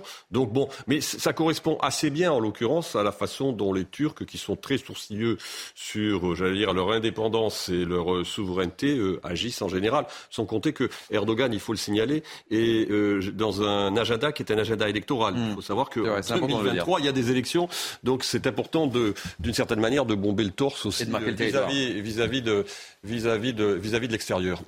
David. Entièrement d'accord avec ce qu'a dit Arnaud.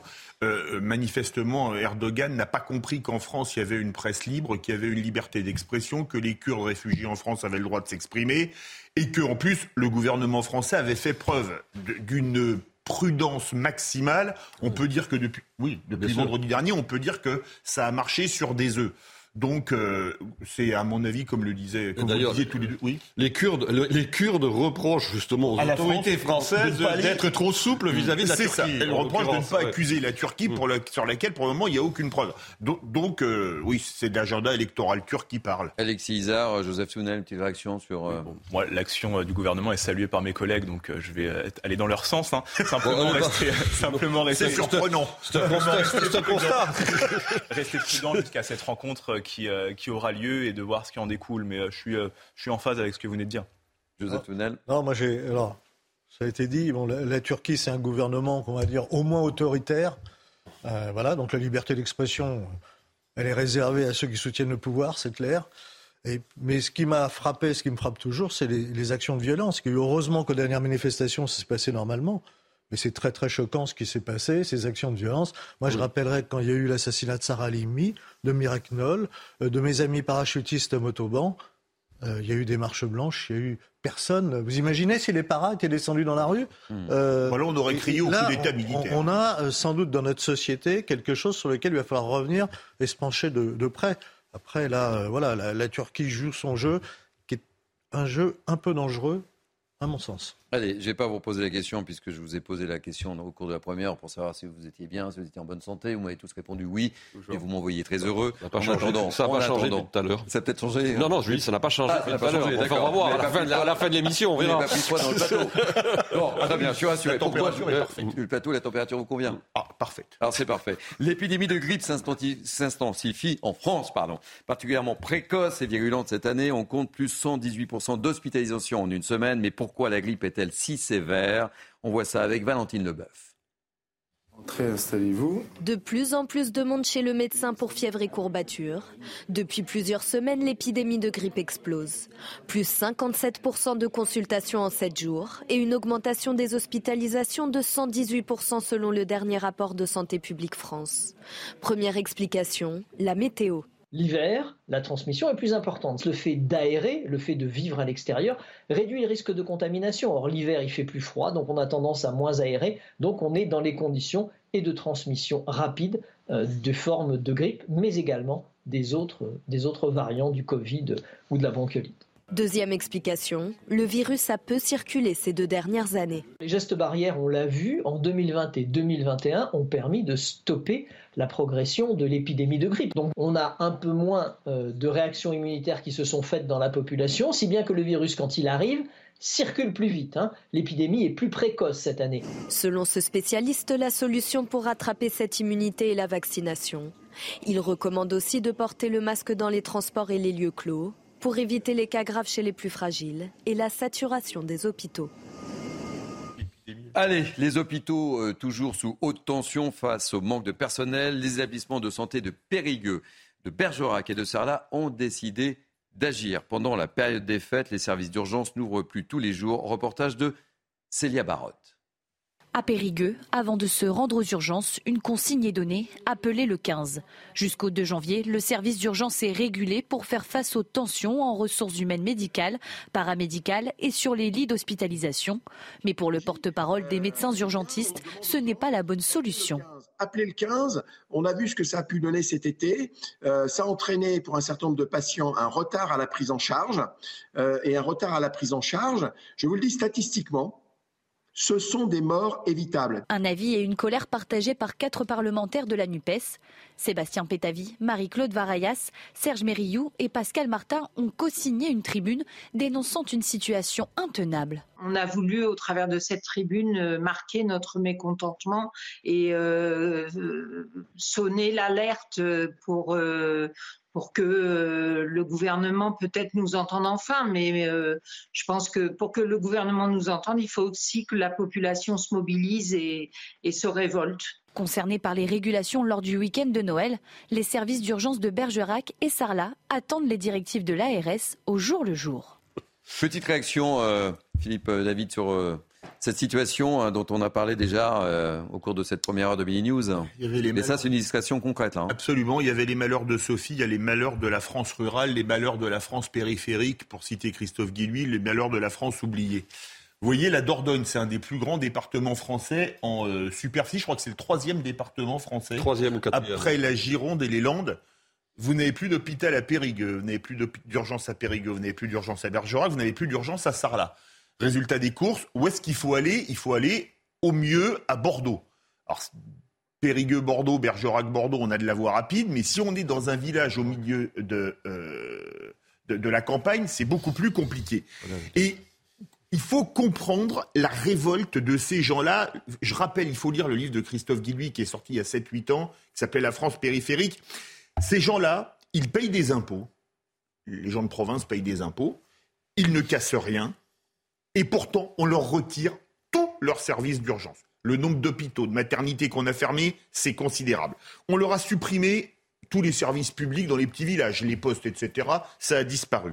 On continue. Il y a une bronca c'est pas très très loin, c'est la même région, à Limoges, parce qu'on a retiré des trains, parce que c'est la ligne POLT Paris-Orléans-Limoges-Toulouse, on leur a retiré des trains à tel point que Legrand, qui est le leader mondial pour la fabrication de produits électriques, dit Moi maintenant, je ne peux plus organiser les voyages de mes cadres, donc j'envisage de délocaliser à Paris.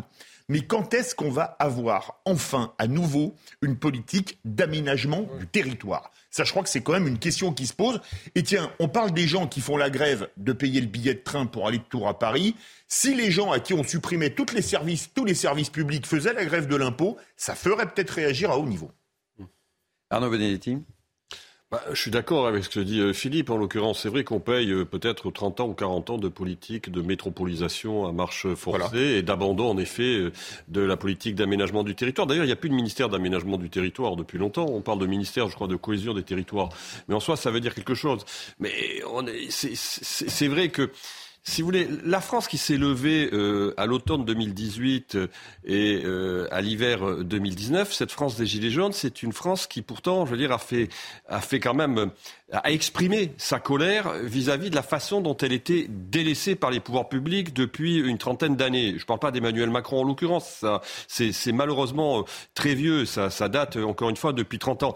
Et à noter aussi que politiquement c'est très intéressant parce que c'est la France qui en 92 a dit non à Maastricht. C'est la France qui nouveau dit non en 2005 au traité constitutionnel européen. C'est la France qui a soutenu les Gilets jaunes. C'est la France qui, pour une bonne part, a voté euh, pour des députés Rassemblement national aux dernières élections euh, législatives. Mais manifestement, si vous voulez, tous ces signaux d'alerte ne sont pas entendus par les pouvoirs publics et par les générations de dirigeants qui se succèdent dans ce pays depuis 40 ans. Donc ça finit quand même par poser un vrai problème. Et, la situation de la Dordogne, c'est une situation que l'on peut retrouver ailleurs, dans le Lot-et-Garonne à côté, ou en Gironde également à côté. Et d'ailleurs, je note, je crois crois que le Lot-et-Garonne a donné deux députés du Rassemblement national, la Gironde deux, et la Dordogne a dû en, donner, un, également. en tout cas, voilà. Donc, il ne faut pas, il faut pas, il faut pas s'étonner de la situation politique dans laquelle on se retrouve ensuite. Alexis, je vous donne la, parole tout de suite, mais je voulais juste euh, vous donner ce, ce communiqué émanant du ministère de la Santé. Le ministre condamne fermement l'appel à la grève lancé par certains médecins libéraux pendant cette période de fête de fin d'année. Alexis.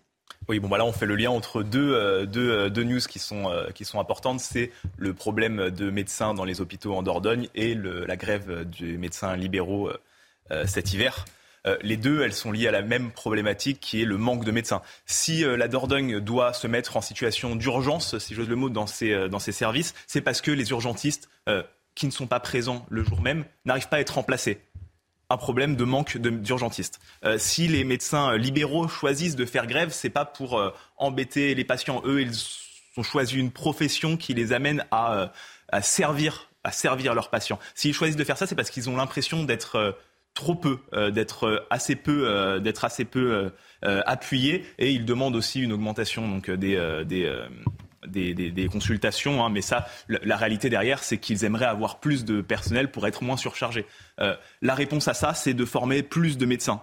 Euh, une autre réponse à laquelle on, discutait tout à l'heure, c'est éventuellement de trouver des médecins ailleurs, d'essayer de les euh, nationaliser. Bah, je vous laisse faire la transition. Eh ben, je fais la transition, justement. Et si c'était la solution pour pallier au manque de personnel dans les hôpitaux, regardez le reportage de Célia Barotte. Des garanties, c'est ce que cherchent à donner Gérald Darmanin et Olivier Dussopt aux 5000 praticiens de santé diplômés hors Union européenne qui exercent dans des conditions précaires. La carte de séjour, talent profession médicale et de la pharmacie est envisagée sous deux formes différentes. La première, d'une durée maximale de 4 ans, attribuée à ceux ayant réussi les épreuves anonymes de vérification des connaissances fondamentales et pratiques. L'autre, d'une durée maximale de 13 mois, pour les praticiens étrangers employés dans un établissement privé ou public à but non lucratif pendant un an ou plus. Une seconde forme, pointée du doigt par la Fédération des praticiens de santé. On donne une carte de séjour de 13 mois et si le candidat ne réussit pas son examen euh, une fois, deux fois, euh, après, que deviendra-t-il de ces médecins? Autre crainte, celle de créer une médecine à deux vitesses, avec des formations différentes. Nous préférons que les médecins soient, euh, passent par la procédure qui est imposée par la loi, et aussi bien en France que dans l'ensemble des pays européens et anglo-saxons. En France, depuis près de deux ans, plus de 2000 médecins, sages-femmes, chirurgiens dentistes et pharmaciens attendent que leur dossier soit examiné. Joseph Touvenel, réaction? Les, les, deux sujets qu'on vient de voir, c'est quand même l'incapacité d'anticiper dans la durée. C'est flagrant sur ces sujets comme sur d'autres. Ce qui a été dit, les, gilets jaunes, il y a aussi l'abstention, attention. il y en a beaucoup qui se sont abstenus, qui ne participent plus parce qu'ils se sentent plus citoyens. Et ça, c'est dramatique pour notre pays. Et cette incapacité à anticiper, on le voit dans le, au niveau médical, mais on, le voit ailleurs. Enfin, je rappellerai les problèmes d'électricité, etc. C'est parce qu'on n'a pas su anticiper euh, quand on coupe les centrales nucléaires. Et il faudrait que nos gouvernants euh, sachent gouverner, puisque gouverner, c'est prévoir. Alexis euh, Bizarre. Moi, simplement, il aurait fallu anticiper il y a 10, 15 ans.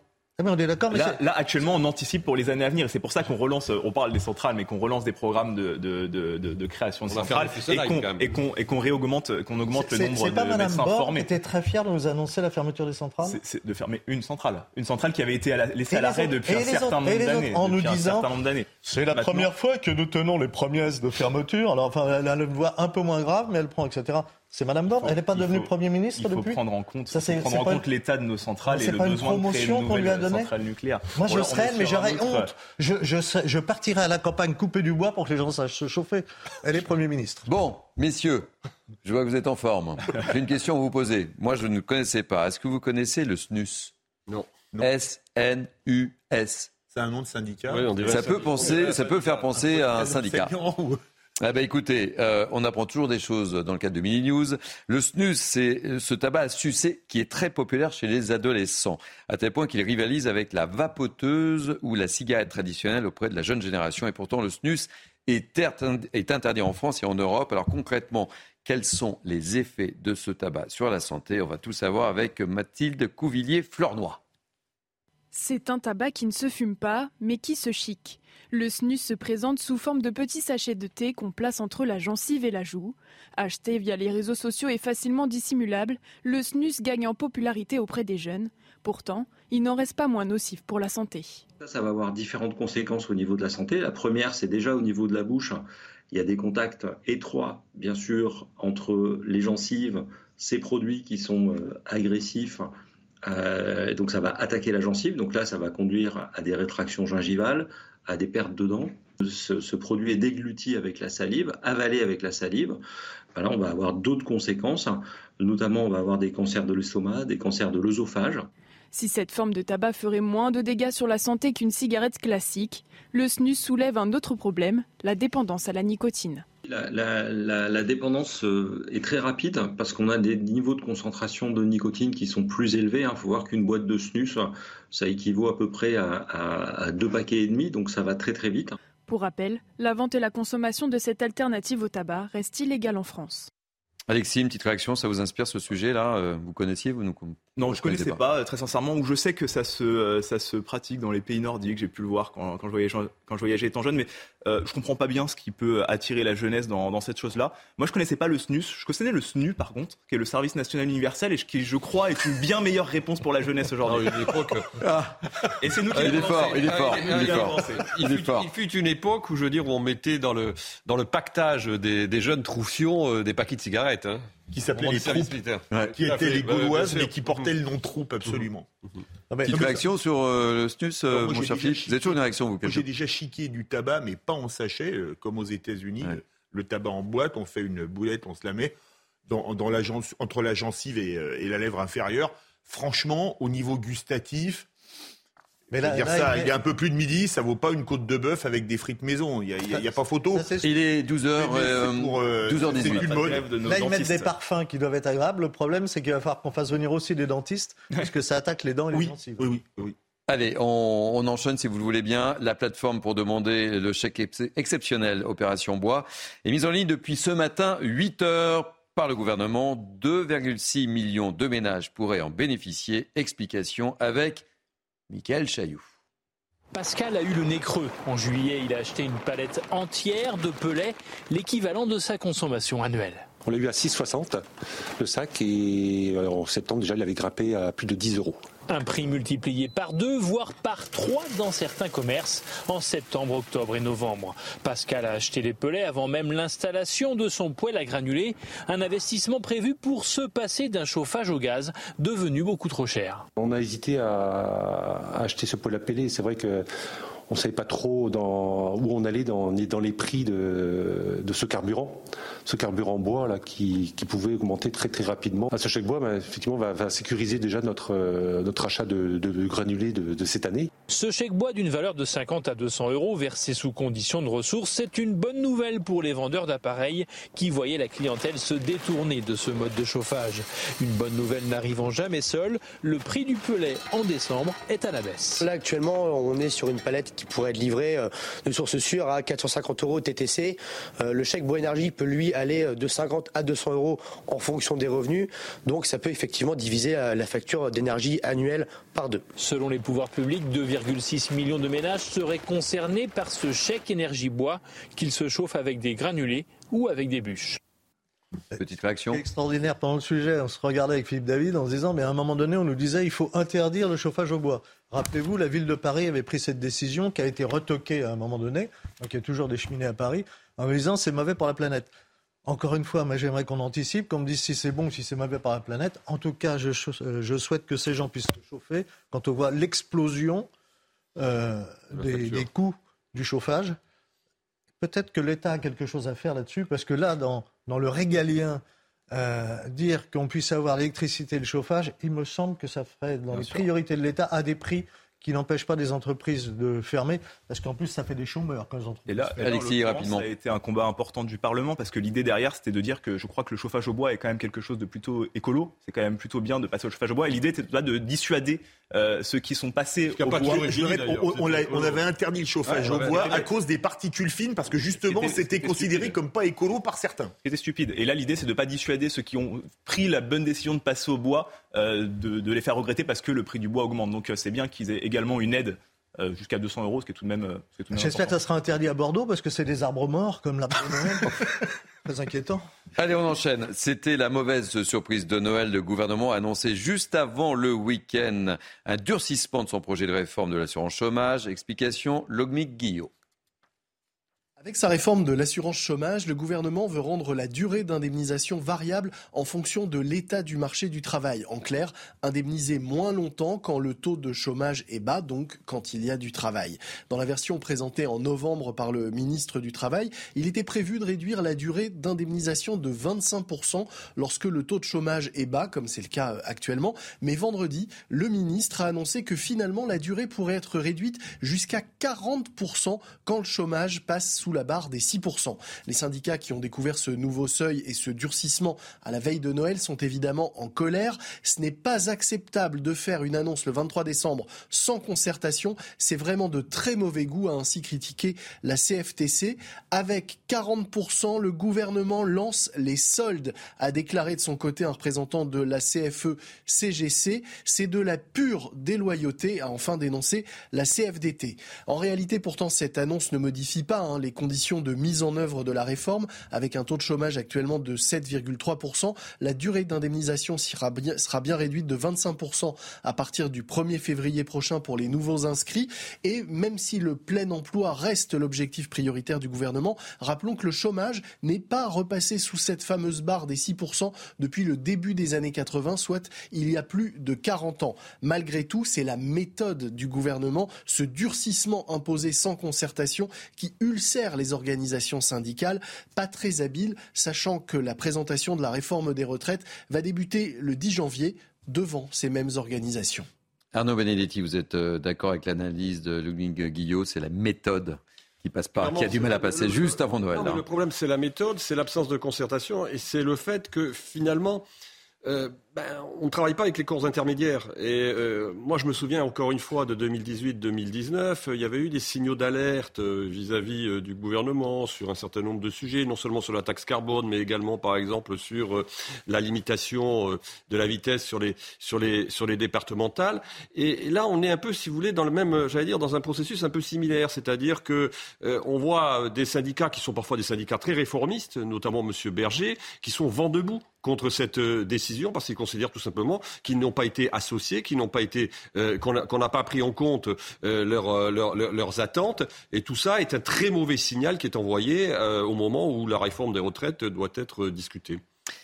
On va marquer une pause dans ce journal. On va se retrouver euh, juste après la pause publicitaire. On va parler de délinquance juvénile avec euh, notamment, euh, pour lutter contre la délinquance juvénile, ces députés républicains qui veulent durcir la loi et renforcer la responsabilité des parents. Un sujet qui vous inspire, messieurs? Oui, bien sûr. Alors on en parle juste après le journal.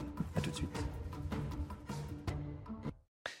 Allez, euh, dernière ligne droite dans le cadre de Mini News. Nous sommes ensemble jusqu'à 13h. Euh, Je vous présente euh, mes invités. Philippe David, journaliste à Sud Radio. Joseph Touvenel, directeur de la rédaction Capital Social que je remontre. Hein. Voilà. Et j'ai découvert pendant la pause publicitaire qu'il y avait Philippe David. Plus qu'un métier, une passion vois qu'il y a des liens qui, s'opèrent entre vous, c'est formidable. Donc, euh, tout, tout savoir, passe 49. Euh, et puis également Alexis Isard, euh, député Renaissance de l'Essonne, et Arnaud Benedetti, rédacteur en chef de la revue politique et parlementaire. Mais tout de suite, place à l'info avec Audrey Berthaud. Vous vous souvenez de cet adolescent euh, fauché à Montpellier après euh, la demi-finale du euh, mondial. L'homme suspecté de l'avoir renversé a été interpellé près de Perpignan. Le mis en cause a été interpellé ce matin tôt par les enquêteurs de la direction territoriale de la police judiciaire de Montpellier, a indiqué le procureur de la République de la ville. Les médecins libéraux appellent à la grève malgré la triple épidémie qui touche notre pays. Regardez le communiqué du ministère de la Santé à ce sujet. Le ministre condamne fermement l'appel à la grève lancé par certains médecins euh, libéraux pendant cette période de fête de fin d'année. François Braun qui réunit à 17h30 plusieurs acteurs de la santé pour faire un point sur la situation. Et puis coup d'envoi des euh, demandes pour le chèque énergie euh, bois. Les ménages français qui se chauffent au bois peuvent se rendre dès aujourd'hui sur le site de l'agence de services et de paiement et fournir un justificatif. 2,6 millions de ménages sont concernés par ce chèque d'une valeur de 50 à 200 euros. Merci beaucoup, cher Audrey. Prochain point info dans 30 minutes. Allez, on se retrouve pour la poursuite du journal. On va parler de délinquance juvénile. Et pour lutter contre cette délinquance juvénile, les députés, les républicains veulent durcir la loi et renforcer la responsabilité des parents. Elle prévoit jusqu'à deux ans de prison en cas de manquement à leurs obligations éducatives. Explication de Sandra Chumbo. On en parle avec mes grands témoins juste après. Responsabiliser davantage les mineurs, rendre les peines plus dissuasives et durcir la responsabilité parentale, c'est le projet de loi porté par 15 députés les républicains. Concrètement, en cas de gravité exceptionnelle des faits, il propose de ramener l'excuse de la majorité à 13 ans contre 16 à 18 ans actuellement. Il prône également une application des peines à hauteur de 80% de celles encourues par les adultes contre 50% aujourd'hui. Autre point novateur en cas de manquement aux obligations éducatives des parents, entraîner leur responsabilité pénale distincte de celle des enfants. Selon les propositions des républicains, ils risquent deux ans de prison et 30 000 euros d'amende. Une plus grande fermeté, c'est l'appel lancé à l'exécutif par David Lisnard, le maire de Cannes. Après l'agression d'une octogénaire par des adolescents l'été dernier dans sa commune, il dénonce une dérive sociétale. L'exécutif doit cesser les grands effets d'annonce sous les grandes phases démonétisées des mots plus sobres, une action plus clinique et une exécution plus effective. Ce que nous parvenons à faire sur le plan local peut être réalisé au niveau national. Aucune date actuellement ne permet de savoir quand ces propositions pourront être soumises à l'Assemblée nationale, mais les républicains sont convaincus de trouver une majorité. Philippe David, ils ont raison, les républicains euh, de se lancer dans, ce dossier et demander. Vous savez que ça fait suite à, cette histoire de Cannes et, l'agression de cette personne de 89 ans, où David Lista, effectivement, s'était fortement mobilisé et impliqué avec un tweet qui avait fait. Euh, Flores. Voilà. Et, notamment le père d'un des agresseurs qui avait quand même eu le grand courage d'attaquer par derrière une femme de 89 ans qui était allée euh, se pavaner sur les plateaux télé. Euh, ce que je considère pour ma part comme le summum de la décence, mais ce n'est que mon, que, mon point de vue. Euh, mieux vaut tard que jamais. La délinquance juvénile, c'est un drame. Pourquoi? Parce qu'on avait l'ordonnance de 45 qui assurait une quasi-impunité aux mineurs. On a dit ça va pas du tout. On va faire une nouvelle loi qui assure toujours autant l'impunité aux mineurs. pour avoir parlé à des policiers, j'en ai même dans ma famille, me racontait des cas, le cas par exemple d'un mineur qui devait avoir 17 ans, qui, avait, qui était à 65 ou 67 arrestations et pas pour euh, parce qu'il avait mal garé son scooter, non Trafic de stupéfiants, vol avec violence, agression, coups et blessures. En 65 ou 67 arrestations, il n'avait pas passé une minute en prison. Alors, allez lui expliquer ce qu'est le respect de la loi, ce qu'est l'autorité de l'État, et c'est pour ça que la délinquance des mineurs ne peut qu'empirer et ne peut qu'amener à toujours plus, puisque comme il n'y a pas de sanctions, pourquoi s'arrêter? Comme dirait le proverbe, embrassons-nous Folleville. Et comme on sait que la délinquance, pensez qu'un gamin qui fait le chouf dans une cité, il gagne deux SMIC, évidemment non imposables, sans cotisation sociale, pour ne rien faire, vous allez lui expliquer qu'il faut travailler à l'école alors que s'il devient semi-grossiste, il va gagner 10 SMIC pour le mois? Mais non, ce n'est pas possible. Et tant qu'on n'aura pas eu le courage, mais là ça s'appelle le courage politique, de s'en prendre clairement et de sanctionner dès la première infraction, on aura perdu la bataille contre la délinquance des mineurs. Arnaud Benedetti, et j'aimerais vous, entendre, Alexis bah, Pourquoi l'ordonnance de 45 où son esprit n'est plus adapté Tout simplement parce que d'abord, euh, il y a un affaiblissement de l'autorité. Si vous voulez, le respect de l'autorité n'est plus le même aujourd'hui qu'il ne l'était en 1945, en 1946 ou dans les années 50. Donc déjà, vous avez un changement de contexte. Deuxièmement, ce qu'il y a, et ça c'est été noté, il y a eu un rapport sénatorial, je crois, il y a de cela euh, un mois ou un mois et demi, qui a démontré qu'il y a une hausse de la délinquance juvénile. Contrairement d'ailleurs à ce que disait le garde des Sceaux, qui considérait qu'elle était stable. Non, elle n'est pas stable, elle augmente, et elle augmente chez les plus jeunes. C'est-à-dire que nous avons des jeunes qui sont de plus en plus violents et qui sont de plus en plus violents, de plus en plus jeunes. Donc on est là face à un vrai sujet qui nécessite vraisemblablement la responsabilisation des parents. Ça, je suis assez d'accord, moi, avec le maire de Cannes et les propos euh, qu'il peut euh, tenir, mais qui nécessite aussi vraisemblablement une politique qui soit une politique pénale à la hauteur du défi auquel nous sommes confrontés. Alexis Isard. Responsabiliser ces mineurs, leurs parents, moi je, je suis d'accord avec ça. Euh, les mineurs parce qu'il euh, il faut plus qu'il existe cette impunité de se dire que finalement on va envoyer des mineurs faire euh, des actes de délinquance en se disant qu'ils ne risquent rien de toute manière. Je suis d'accord de, les responsabiliser. Les parents aussi. Parce que les parents jouent un rôle dans l'éducation de l'enfant. moi, je suis de ceux qui disent que l'école instruit, les, les parents éduquent.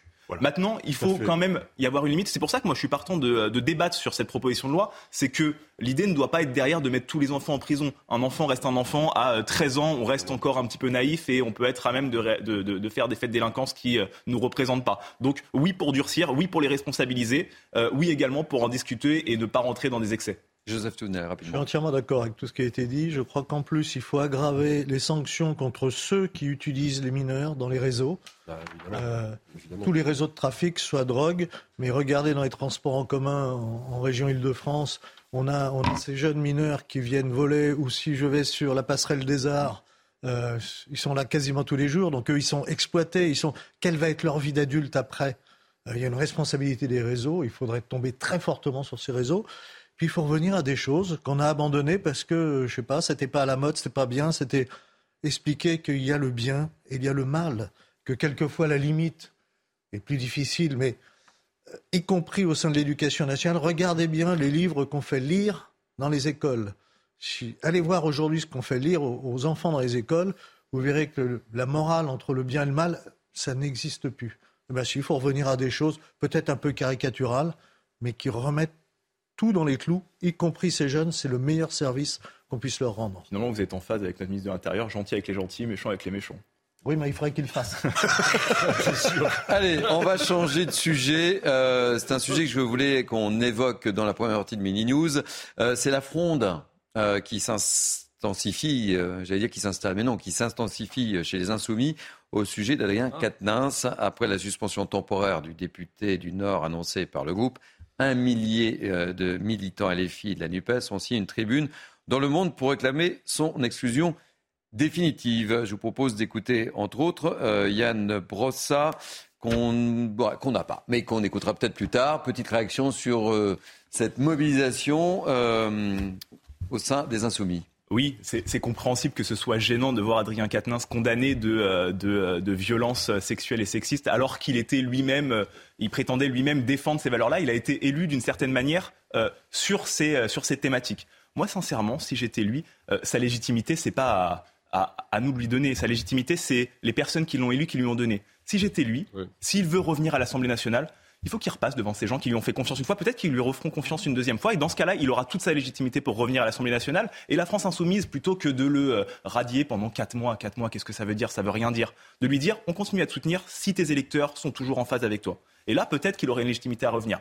Euh, de cette manière-là, je vois difficilement comment il peut revenir à l'Assemblée nationale en janvier. Allez, euh, on avait perdu Yann Brossard, on l'a retrouvé, on l'écoute et on en reparle encore.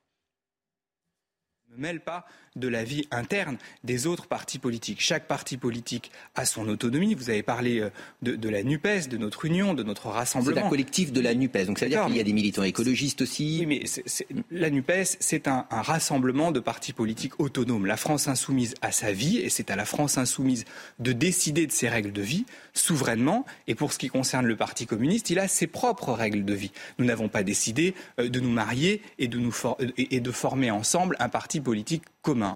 Yann Brossa, porte-parole du euh, Parti euh, communiste. Arnaud Benedetti. Bah, ce sujet Katniss, c'est un peu, si vous voulez, le, le sparadrap du, capitaine Haddock dans, dans, Tintin. C'est-à-dire qu'ils n'arrivent pas à sortir de cette affaire. Alors, manifestement, au-delà du seul sujet Katniss, il y a d'autres enjeux au sein de la France insoumise. On voit bien que cette tribune, elle intervient à un moment où, il y a une réorganisation totale au sein de la France insoumise et où il y a une remise en question, si ce n'est du leadership de Jean-Luc Mélenchon, mais de la façon dont il dirige sa formation euh, politique. Mais moi, je pense que ça ne va rien changer, parce que Jean-Luc Mélenchon, il a d'abord une culture politique qui est une culture politique trotskiste, et clairement, euh, dans cette culture politique-là, on écarte les euh, empêcheurs de tourner en rond. En d'autres termes, on procède par purge. Il l'a déjà fait. Il l'a déjà fait par le passé. Je, il faut se souvenir que, alors sur des, des, des sujets beaucoup plus politiques en l'occurrence, c'est-à-dire notamment la question du rapport à la République ou du, de la question de la souveraineté, il y avait un courant souverainiste républicain au sein de la France insoumise qui a été purgé. Euh, il faut s'en souvenir en, 2000, en 2015 ou 2000, 2004 ou 2000, oui 2018 ou 2019. 2018, euh, oui, c'est ça. Euh, donc moi, je crois que ça ne va pas changer grand-chose sur le fond. Après, je rejoins ce qui a été dit, c'est-à-dire que si M. Katniss veut, disons, revenir au Parlement, rien n'empêche, rien n'empêche aujourd'hui, hein, ce stade. Il a, le fait qu'il soit condamné ne l'empêche pas d'exercer son mandat. Il faut être clair, il n'est pas rendu inéligible, donc il a le droit. Mais il me semble que pour lui, ce qui serait en effet le plus opportun, c'est de retourner devant les électeurs, d'essayer de rechercher une légitimité qu'il aurait d'ailleurs peut-être en l'occurrence, hein, euh, et qui permettrait d'une certaine manière, si ce n'est de, de sortir totalement de l'affaire, mais en tout cas de, de parvenir à, à, à, à, entretenir pour lui euh, une espèce de, d'espoir pour revenir dans la vie publique. Ensuite, c'est vrai qu'il y a un problème de fond. C'est-à-dire que vous ne pouvez pas être à la fois euh, engagé comme la France insoumise euh, de manière déterminée dans la lutte contre les violences faites aux femmes, pas les violences sexuelles. Hein, il n'est pas mm. condamné pour des violences sexuelles. c'est important de préciser aussi. Pour des, faits, pour des faits de violence. Et euh, en même temps, ben, je veux dire, donner le sentiment que lorsque l'un des vôtres est, est, est, est, soumis à ce type d'accusation et voire de condamnation, ben, vous prenez des distances par rapport à vos principes. Joseph Soudel, très rapidement. Moi, je me méfie toujours de ces grands donneurs de leçons, comme a été Adrien Quatennens quand on le voyait à l'Assemblée nationale, euh, dire c'était la perfection. Il n'était pas aussi parfait que ça. Une fois que ça s'est dit, il a été sanctionné. Et je trouve que derrière, on voit comme les tribunaux populaires qui arrivent avec. Euh, on, ne on, ne lâche pas. Enfin, il y, a aussi un manque d'humanité. C'est un homme qui doit, qui doit souffrir, même si je, vous le dis, je, ne l'apprécie pas, je ne l'ai pas apprécié, je ne l'apprécie pas aujourd'hui. Mais je trouve qu'il y a une forme d'acharnement qui nous montre bien la ligne politique trotskiste. Là, je voyais PCF, c'est quand même leur ligne politique avec les tribunaux populaires. On lâche pas, on condamne, on machin, on ne pardonne jamais. Euh, là, on fait une tribune avec des militants. C'est qui ces militants? On ne sait pas. C'est on rassemble les foules pour crier à mort c'est pas mon voilà, c'est vraiment pas ma tasse de thé. Hein. Messieurs, on va prendre la direction du Royaume-Uni, le Royaume-Uni au bord de la paralysie. Depuis euh, quelques semaines, le pays est frappé par des grèves massives. Personnel militaire, fonctionnaires, infirmières se mobilisent contre l'inflation. Et si elle frôle aujourd'hui les 11%, elle pourrait bientôt atteindre le niveau record depuis 40 ans. Explication de notre correspondante à Londres, Sarah Menaille. Depuis plusieurs jours, c'est tout un pays qui est paralysé. Plusieurs syndicats de fonctionnaires ont annoncé eh bien, des débrayages impressionnants, des mouvements sociaux inédits ici en Grande-Bretagne depuis les années 70. Infirmières, cheminots, employés de la poste, ambulanciers, tous réclament la même chose, des augmentations de salaire indexées sur l'inflation, une inflation qui atteint presque eh bien, les 11% aujourd'hui au Royaume-Uni.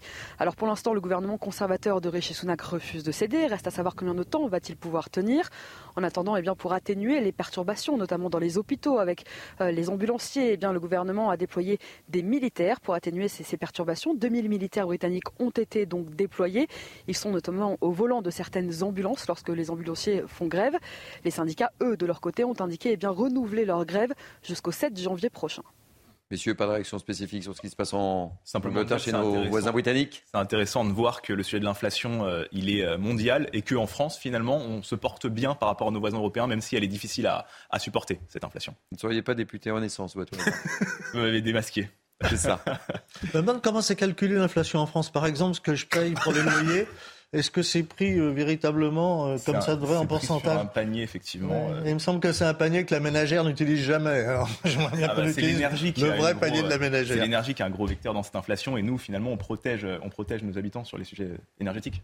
Non, mais il n'y a pas que l'énergie, il y a le prix du loyer qui... est totalement sous-estimé dans le calcul de l'inflation. L'énergie est un des totalement, gros points de l'inflation. Allez, messieurs, on va, on va parler de météo. Euh, avec un bilan qui continue de s'alourdir aux États-Unis. La tempête hivernale qui frappe le pays depuis plusieurs jours a causé la mort d'au moins 49 personnes. On parle même du blizzard du siècle. Regardez ces images qui sont impressionnantes. Blizzard du siècle, comme l'appelle la gouverneure de New York, elle est loin d'être terminée, selon les autorités. Et même si on peut voir le ciel en ce moment, on sait que la tempête va revenir. Nous attendons encore 15 à 20 cm. Et dans les villes du sud, dans le comté d'Erie, ils ont jusqu'à 1 mètre de neige pendant la nuit. Donc, quiconque crie victoire et dit que c'est fini, sachez qu'il est beaucoup trop tôt pour dire que c'est terminé. Peut-être que la gravité est en train de diminuer et qu'actuellement, ce n'est pas aussi grave que ces deux derniers jours, mais c'est toujours une situation dangereuse pour être dehors. Allez, je vous propose maintenant une immersion à bord du porte-avions Charles de Gaulle. Euh, le chef de file de la flotte française est actuellement en mission dans l'est de la Méditerranée à bord. Boulanger, cuisinier, mais aussi un prêtre accompagnent les militaires. Alors comment se passe la vie à bord Embarquement immédiat avec Kylian Salé et Mathilde Couvillère. On s'agite en cuisine. Moins de 1700 repas pour tous les membres de l'équipage à bord du porte-avions Charles de Gaulle. Pour nourrir tout le monde, il faut également beaucoup de vivres. 300 tonnes de denrées alimentaires sont stockées sur le navire qui peuvent tenir jusqu'à 45 jours. Le porte-avions est ravitaillé tous les 10 jours avec des produits frais. Objectif, faire plaisir aux marins. C'est vraiment la motivation du bord parce que euh, pour être bien dans ton travail, eh ben, l'assiette et euh, le moral est dans les assiettes et euh, c'est notre objectif majeur, surtout en opération. puisqu'il y a des moments qui peuvent être assez difficiles, assez fatigants, et le bonheur et le bien-être dans les assiettes, c'est essentiel. À travers les couloirs, une nouvelle odeur flotte, celle du linge propre. Le porte-avions possède sa propre buanderie avec 10 machines à laver et 6 sèche-linges. Ici, à bord du Charles de Gaulle, tout est fait pour reproduire un quotidien presque normal, jusqu'à même recréer un lieu de prière. Là, il y a la messe qui est dite euh, fait, deux fois par jour, le matin et le soir, trois fois le dimanche. Et puis c'est aussi un endroit pour, euh, euh, enfin, discuter avec les, les, marins, les confessés. Pour les membres de l'équipage, toutes ces attentions sont essentielles, eux qui peuvent parfois passer plusieurs mois en mer. C'est impressionnant, hein, ces images du Charles de Gaulle. C'est une véritable ville, hein, vous voyez. Hein. Je ne suis pas monté dessus, mais j'ai eu la chance de le voir parce que j'ai des amis à Toulon et à Hollywood et parfois on le voit quand il est en rade à Toulon. C'est sûr que c'est impressionnant. Mais par rapport au porte-avions américain, il est tout petit. si on le Alors que là, par rapport au porte-avions américain, il est beaucoup plus petit. Mais bon, j'ai vu qu'il y a quelques jours Top Gun euh, sur Canal+, je l'avais pas vu, c'était fabuleux. Là, quand on voit ces gars qui pilotent, qui appontent, euh, et puis c'est une ville flottante, hein, plus de 2000 personnes, euh, c'est un gros village quand même, à 2000 personnes, bravo. Bon, il y a une seule chose que je regrette, c'est qu'un porte-avions, ça passe six mois en mer, six mois en entretien, et qu'il nous manque depuis 25 ans un deuxième porte-avions message subliminal à monsieur le député pour les budgets de la défense. C'est ce que j'allais dire, Philippe. Alors moi, j'ai eu la chance d'aller à bord. Oui. C'est effectivement une ville. C'est votre côté Tom Cruise. Par, rapport, exactement. Prochaine fois, il vient en blouse. Par rapport au porte-avions euh, américain, porte-avions américain, il y a des S et nous, on n'en a qu'un seul. C'est-à-dire qu'on a une force de dissuasion euh, tout à fait bonne à mi-temps. Bon, messieurs, on a fini sur le porte-avions on va terminer euh, ces deux heures. Merci, merci quand même à tous les militaires français qui, ça soit à bord là, mais sur l'ensemble de la planète, défendre nos intérêts et défendre des populations civiles sans qu'on en parle. Euh, et, et qui passent les fêtes loin de chez eux. Oui. c'est un message important. Alors, au cours de la première heure, à la fin de la première heure, on a pris un petit peu de hauteur. Euh, et là, je propose, euh, allez, c'est pour vous. Hein. On, on, va prendre la direction d'une ville que je trouve magnifique, qui s'appelle Collioure Stage commando à Collioure. Ah, ça y est. Ah. Magnifique cité au bord de la Méditerranée. Pourquoi On va retrouver un restaurateur heureux qui va nous faire saliver, nous à Paris, euh, avec des températures très douces. On se croirait, euh, j'allais pas dire l'été, mais un peu au printemps avec nous. Franck Fuliquet, faites-nous rêver. Non, je vous déteste, Franck Fuliquet. Comment ça va à Collioure ah, très bien, vous devriez pas, vous devriez venir quelques jours avec nous ici. Rien que déjà l'accent, ça nous fait voyager. Alors dites-moi, c'est l'été là chez vous à Collioure ah, On profite d'un temps exceptionnel. Chaque année il fait beau, hein, mais cette année encore plus que d'habitude. Bon alors comment se passe C'est inouï, on n'a pas le sentiment d'être euh, en, plein mois de décembre. On est le combien là aujourd'hui? On est le, 27 bah, Le 27, bah, que, ça, que ça dure, que ça dure toutes les vacances. Les gens sont contents, il y a du monde qui se promène. Et nous, les restaurateurs, bien sûr, eh ben, on est encore plus content de recevoir euh, tous nos clients. Eh, faites-nous un petit tour là avec votre téléphone là qu'on voit, qu'on euh, montrez-nous un petit peu l'envers du décor là. Ah ouais, c'est sympa quand même. Hein. mais c'est sympathique, oui. Bon alors, est-ce que vous servez des glaces déjà? Oh, Allô, fait restauration. Bah, S'ils veulent des glaces, on en sert. Ah ben, je sais pas, c'est une question que je vous pose. Non, non, des glaces euh, dans l'après-midi un petit peu. Et là, est-ce que vous avez beaucoup de monde Effectivement, avec ces températures excessivement douces? Est-ce que euh, la station de Collioure affiche complet? Ah, On n'est pas loin. Après la Noël, toujours, ça va arriver aujourd'hui, entre aujourd'hui et demain. On sera complet. Et, euh, et puis, avec la chaleur qui fait, ils vont boire des sangrias, vont manger des jambons, des anchois. Ah ouais, et on n'est pas loin de la capitale des anchois, là, quand même. Hein ah, C'est la capitale des ah anchois. Ah ouais. Et le, port, le port qui est juste à côté s'appelle? Port Vendre. Voilà. Bon, bah, écoutez, merci mille fois. Vous avez quoi à la carte ce midi là? Oh, à midi, on a beaucoup de poissons. Nous, on a des sols, des turbos, on a des loups, on peut faire un croûte de sel, on a des escargots. La cargolade, c'est la spécialité. Et puis les huîtres, pas, pas très loin. Bien sûr, on a des huîtres, de Bouzigue, de Locate. Bon, bah écoutez, on vous souhaite en, tous les cas de belles fêtes de, fin d'année, évidemment. Je pense que c'est bien parti. Vous semblez être un restaurateur très heureux, puisque nous étions tout à l'heure avec euh, les responsables de stations de ski qui font un peu grismine parce que la douceur fait le bonheur des uns, mais le malheur des autres. En tous les cas, vous semblez très heureux. On vous souhaite plein de belles choses et merci pour ce petit clin d'œil du côté de Collioure, magnifique station. Messieurs, c'était cadeau, c'était pour vous. merci à vous. Un conseil, faire les fêtes de la Saint-Vincent à Collioure, c'est au mois d'août avec, il tire un feu d'artifice depuis la baie. Collioure, c'est une carte postale, c'est absolument fabuleux. Eh ben voilà, je voulais vous l'offrir, messieurs, ah, pour terminer ce journal, parce qu'on parle tellement de choses difficiles que un peu de, un peu de neige, un peu de hauteur en première partie, un peu de soleil et de mer en deuxième partie.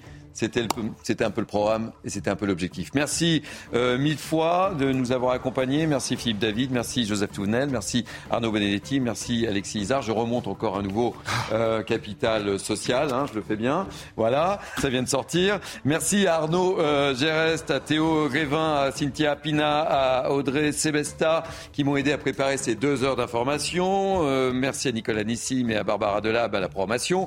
Merci aux équipes en régie. Bon, regardez bizarrement euh, pas du tout. Non, c'est vrai Je vous J'ai oublié quelqu'un Religieusement. J'ai oublié quelqu'un Non. Allez, tout de suite. Euh, c'est la belle équipe. Et la belle équipe, c'est. Barbara Klein. Barbara Klein. Et toutes nos émissions sont à revivre sur cnews.fr. Et moi, je vous retrouve demain, euh, mercredi, à la même heure, à partir de 11h. Passez une belle journée sur CNews. C'était Midi News.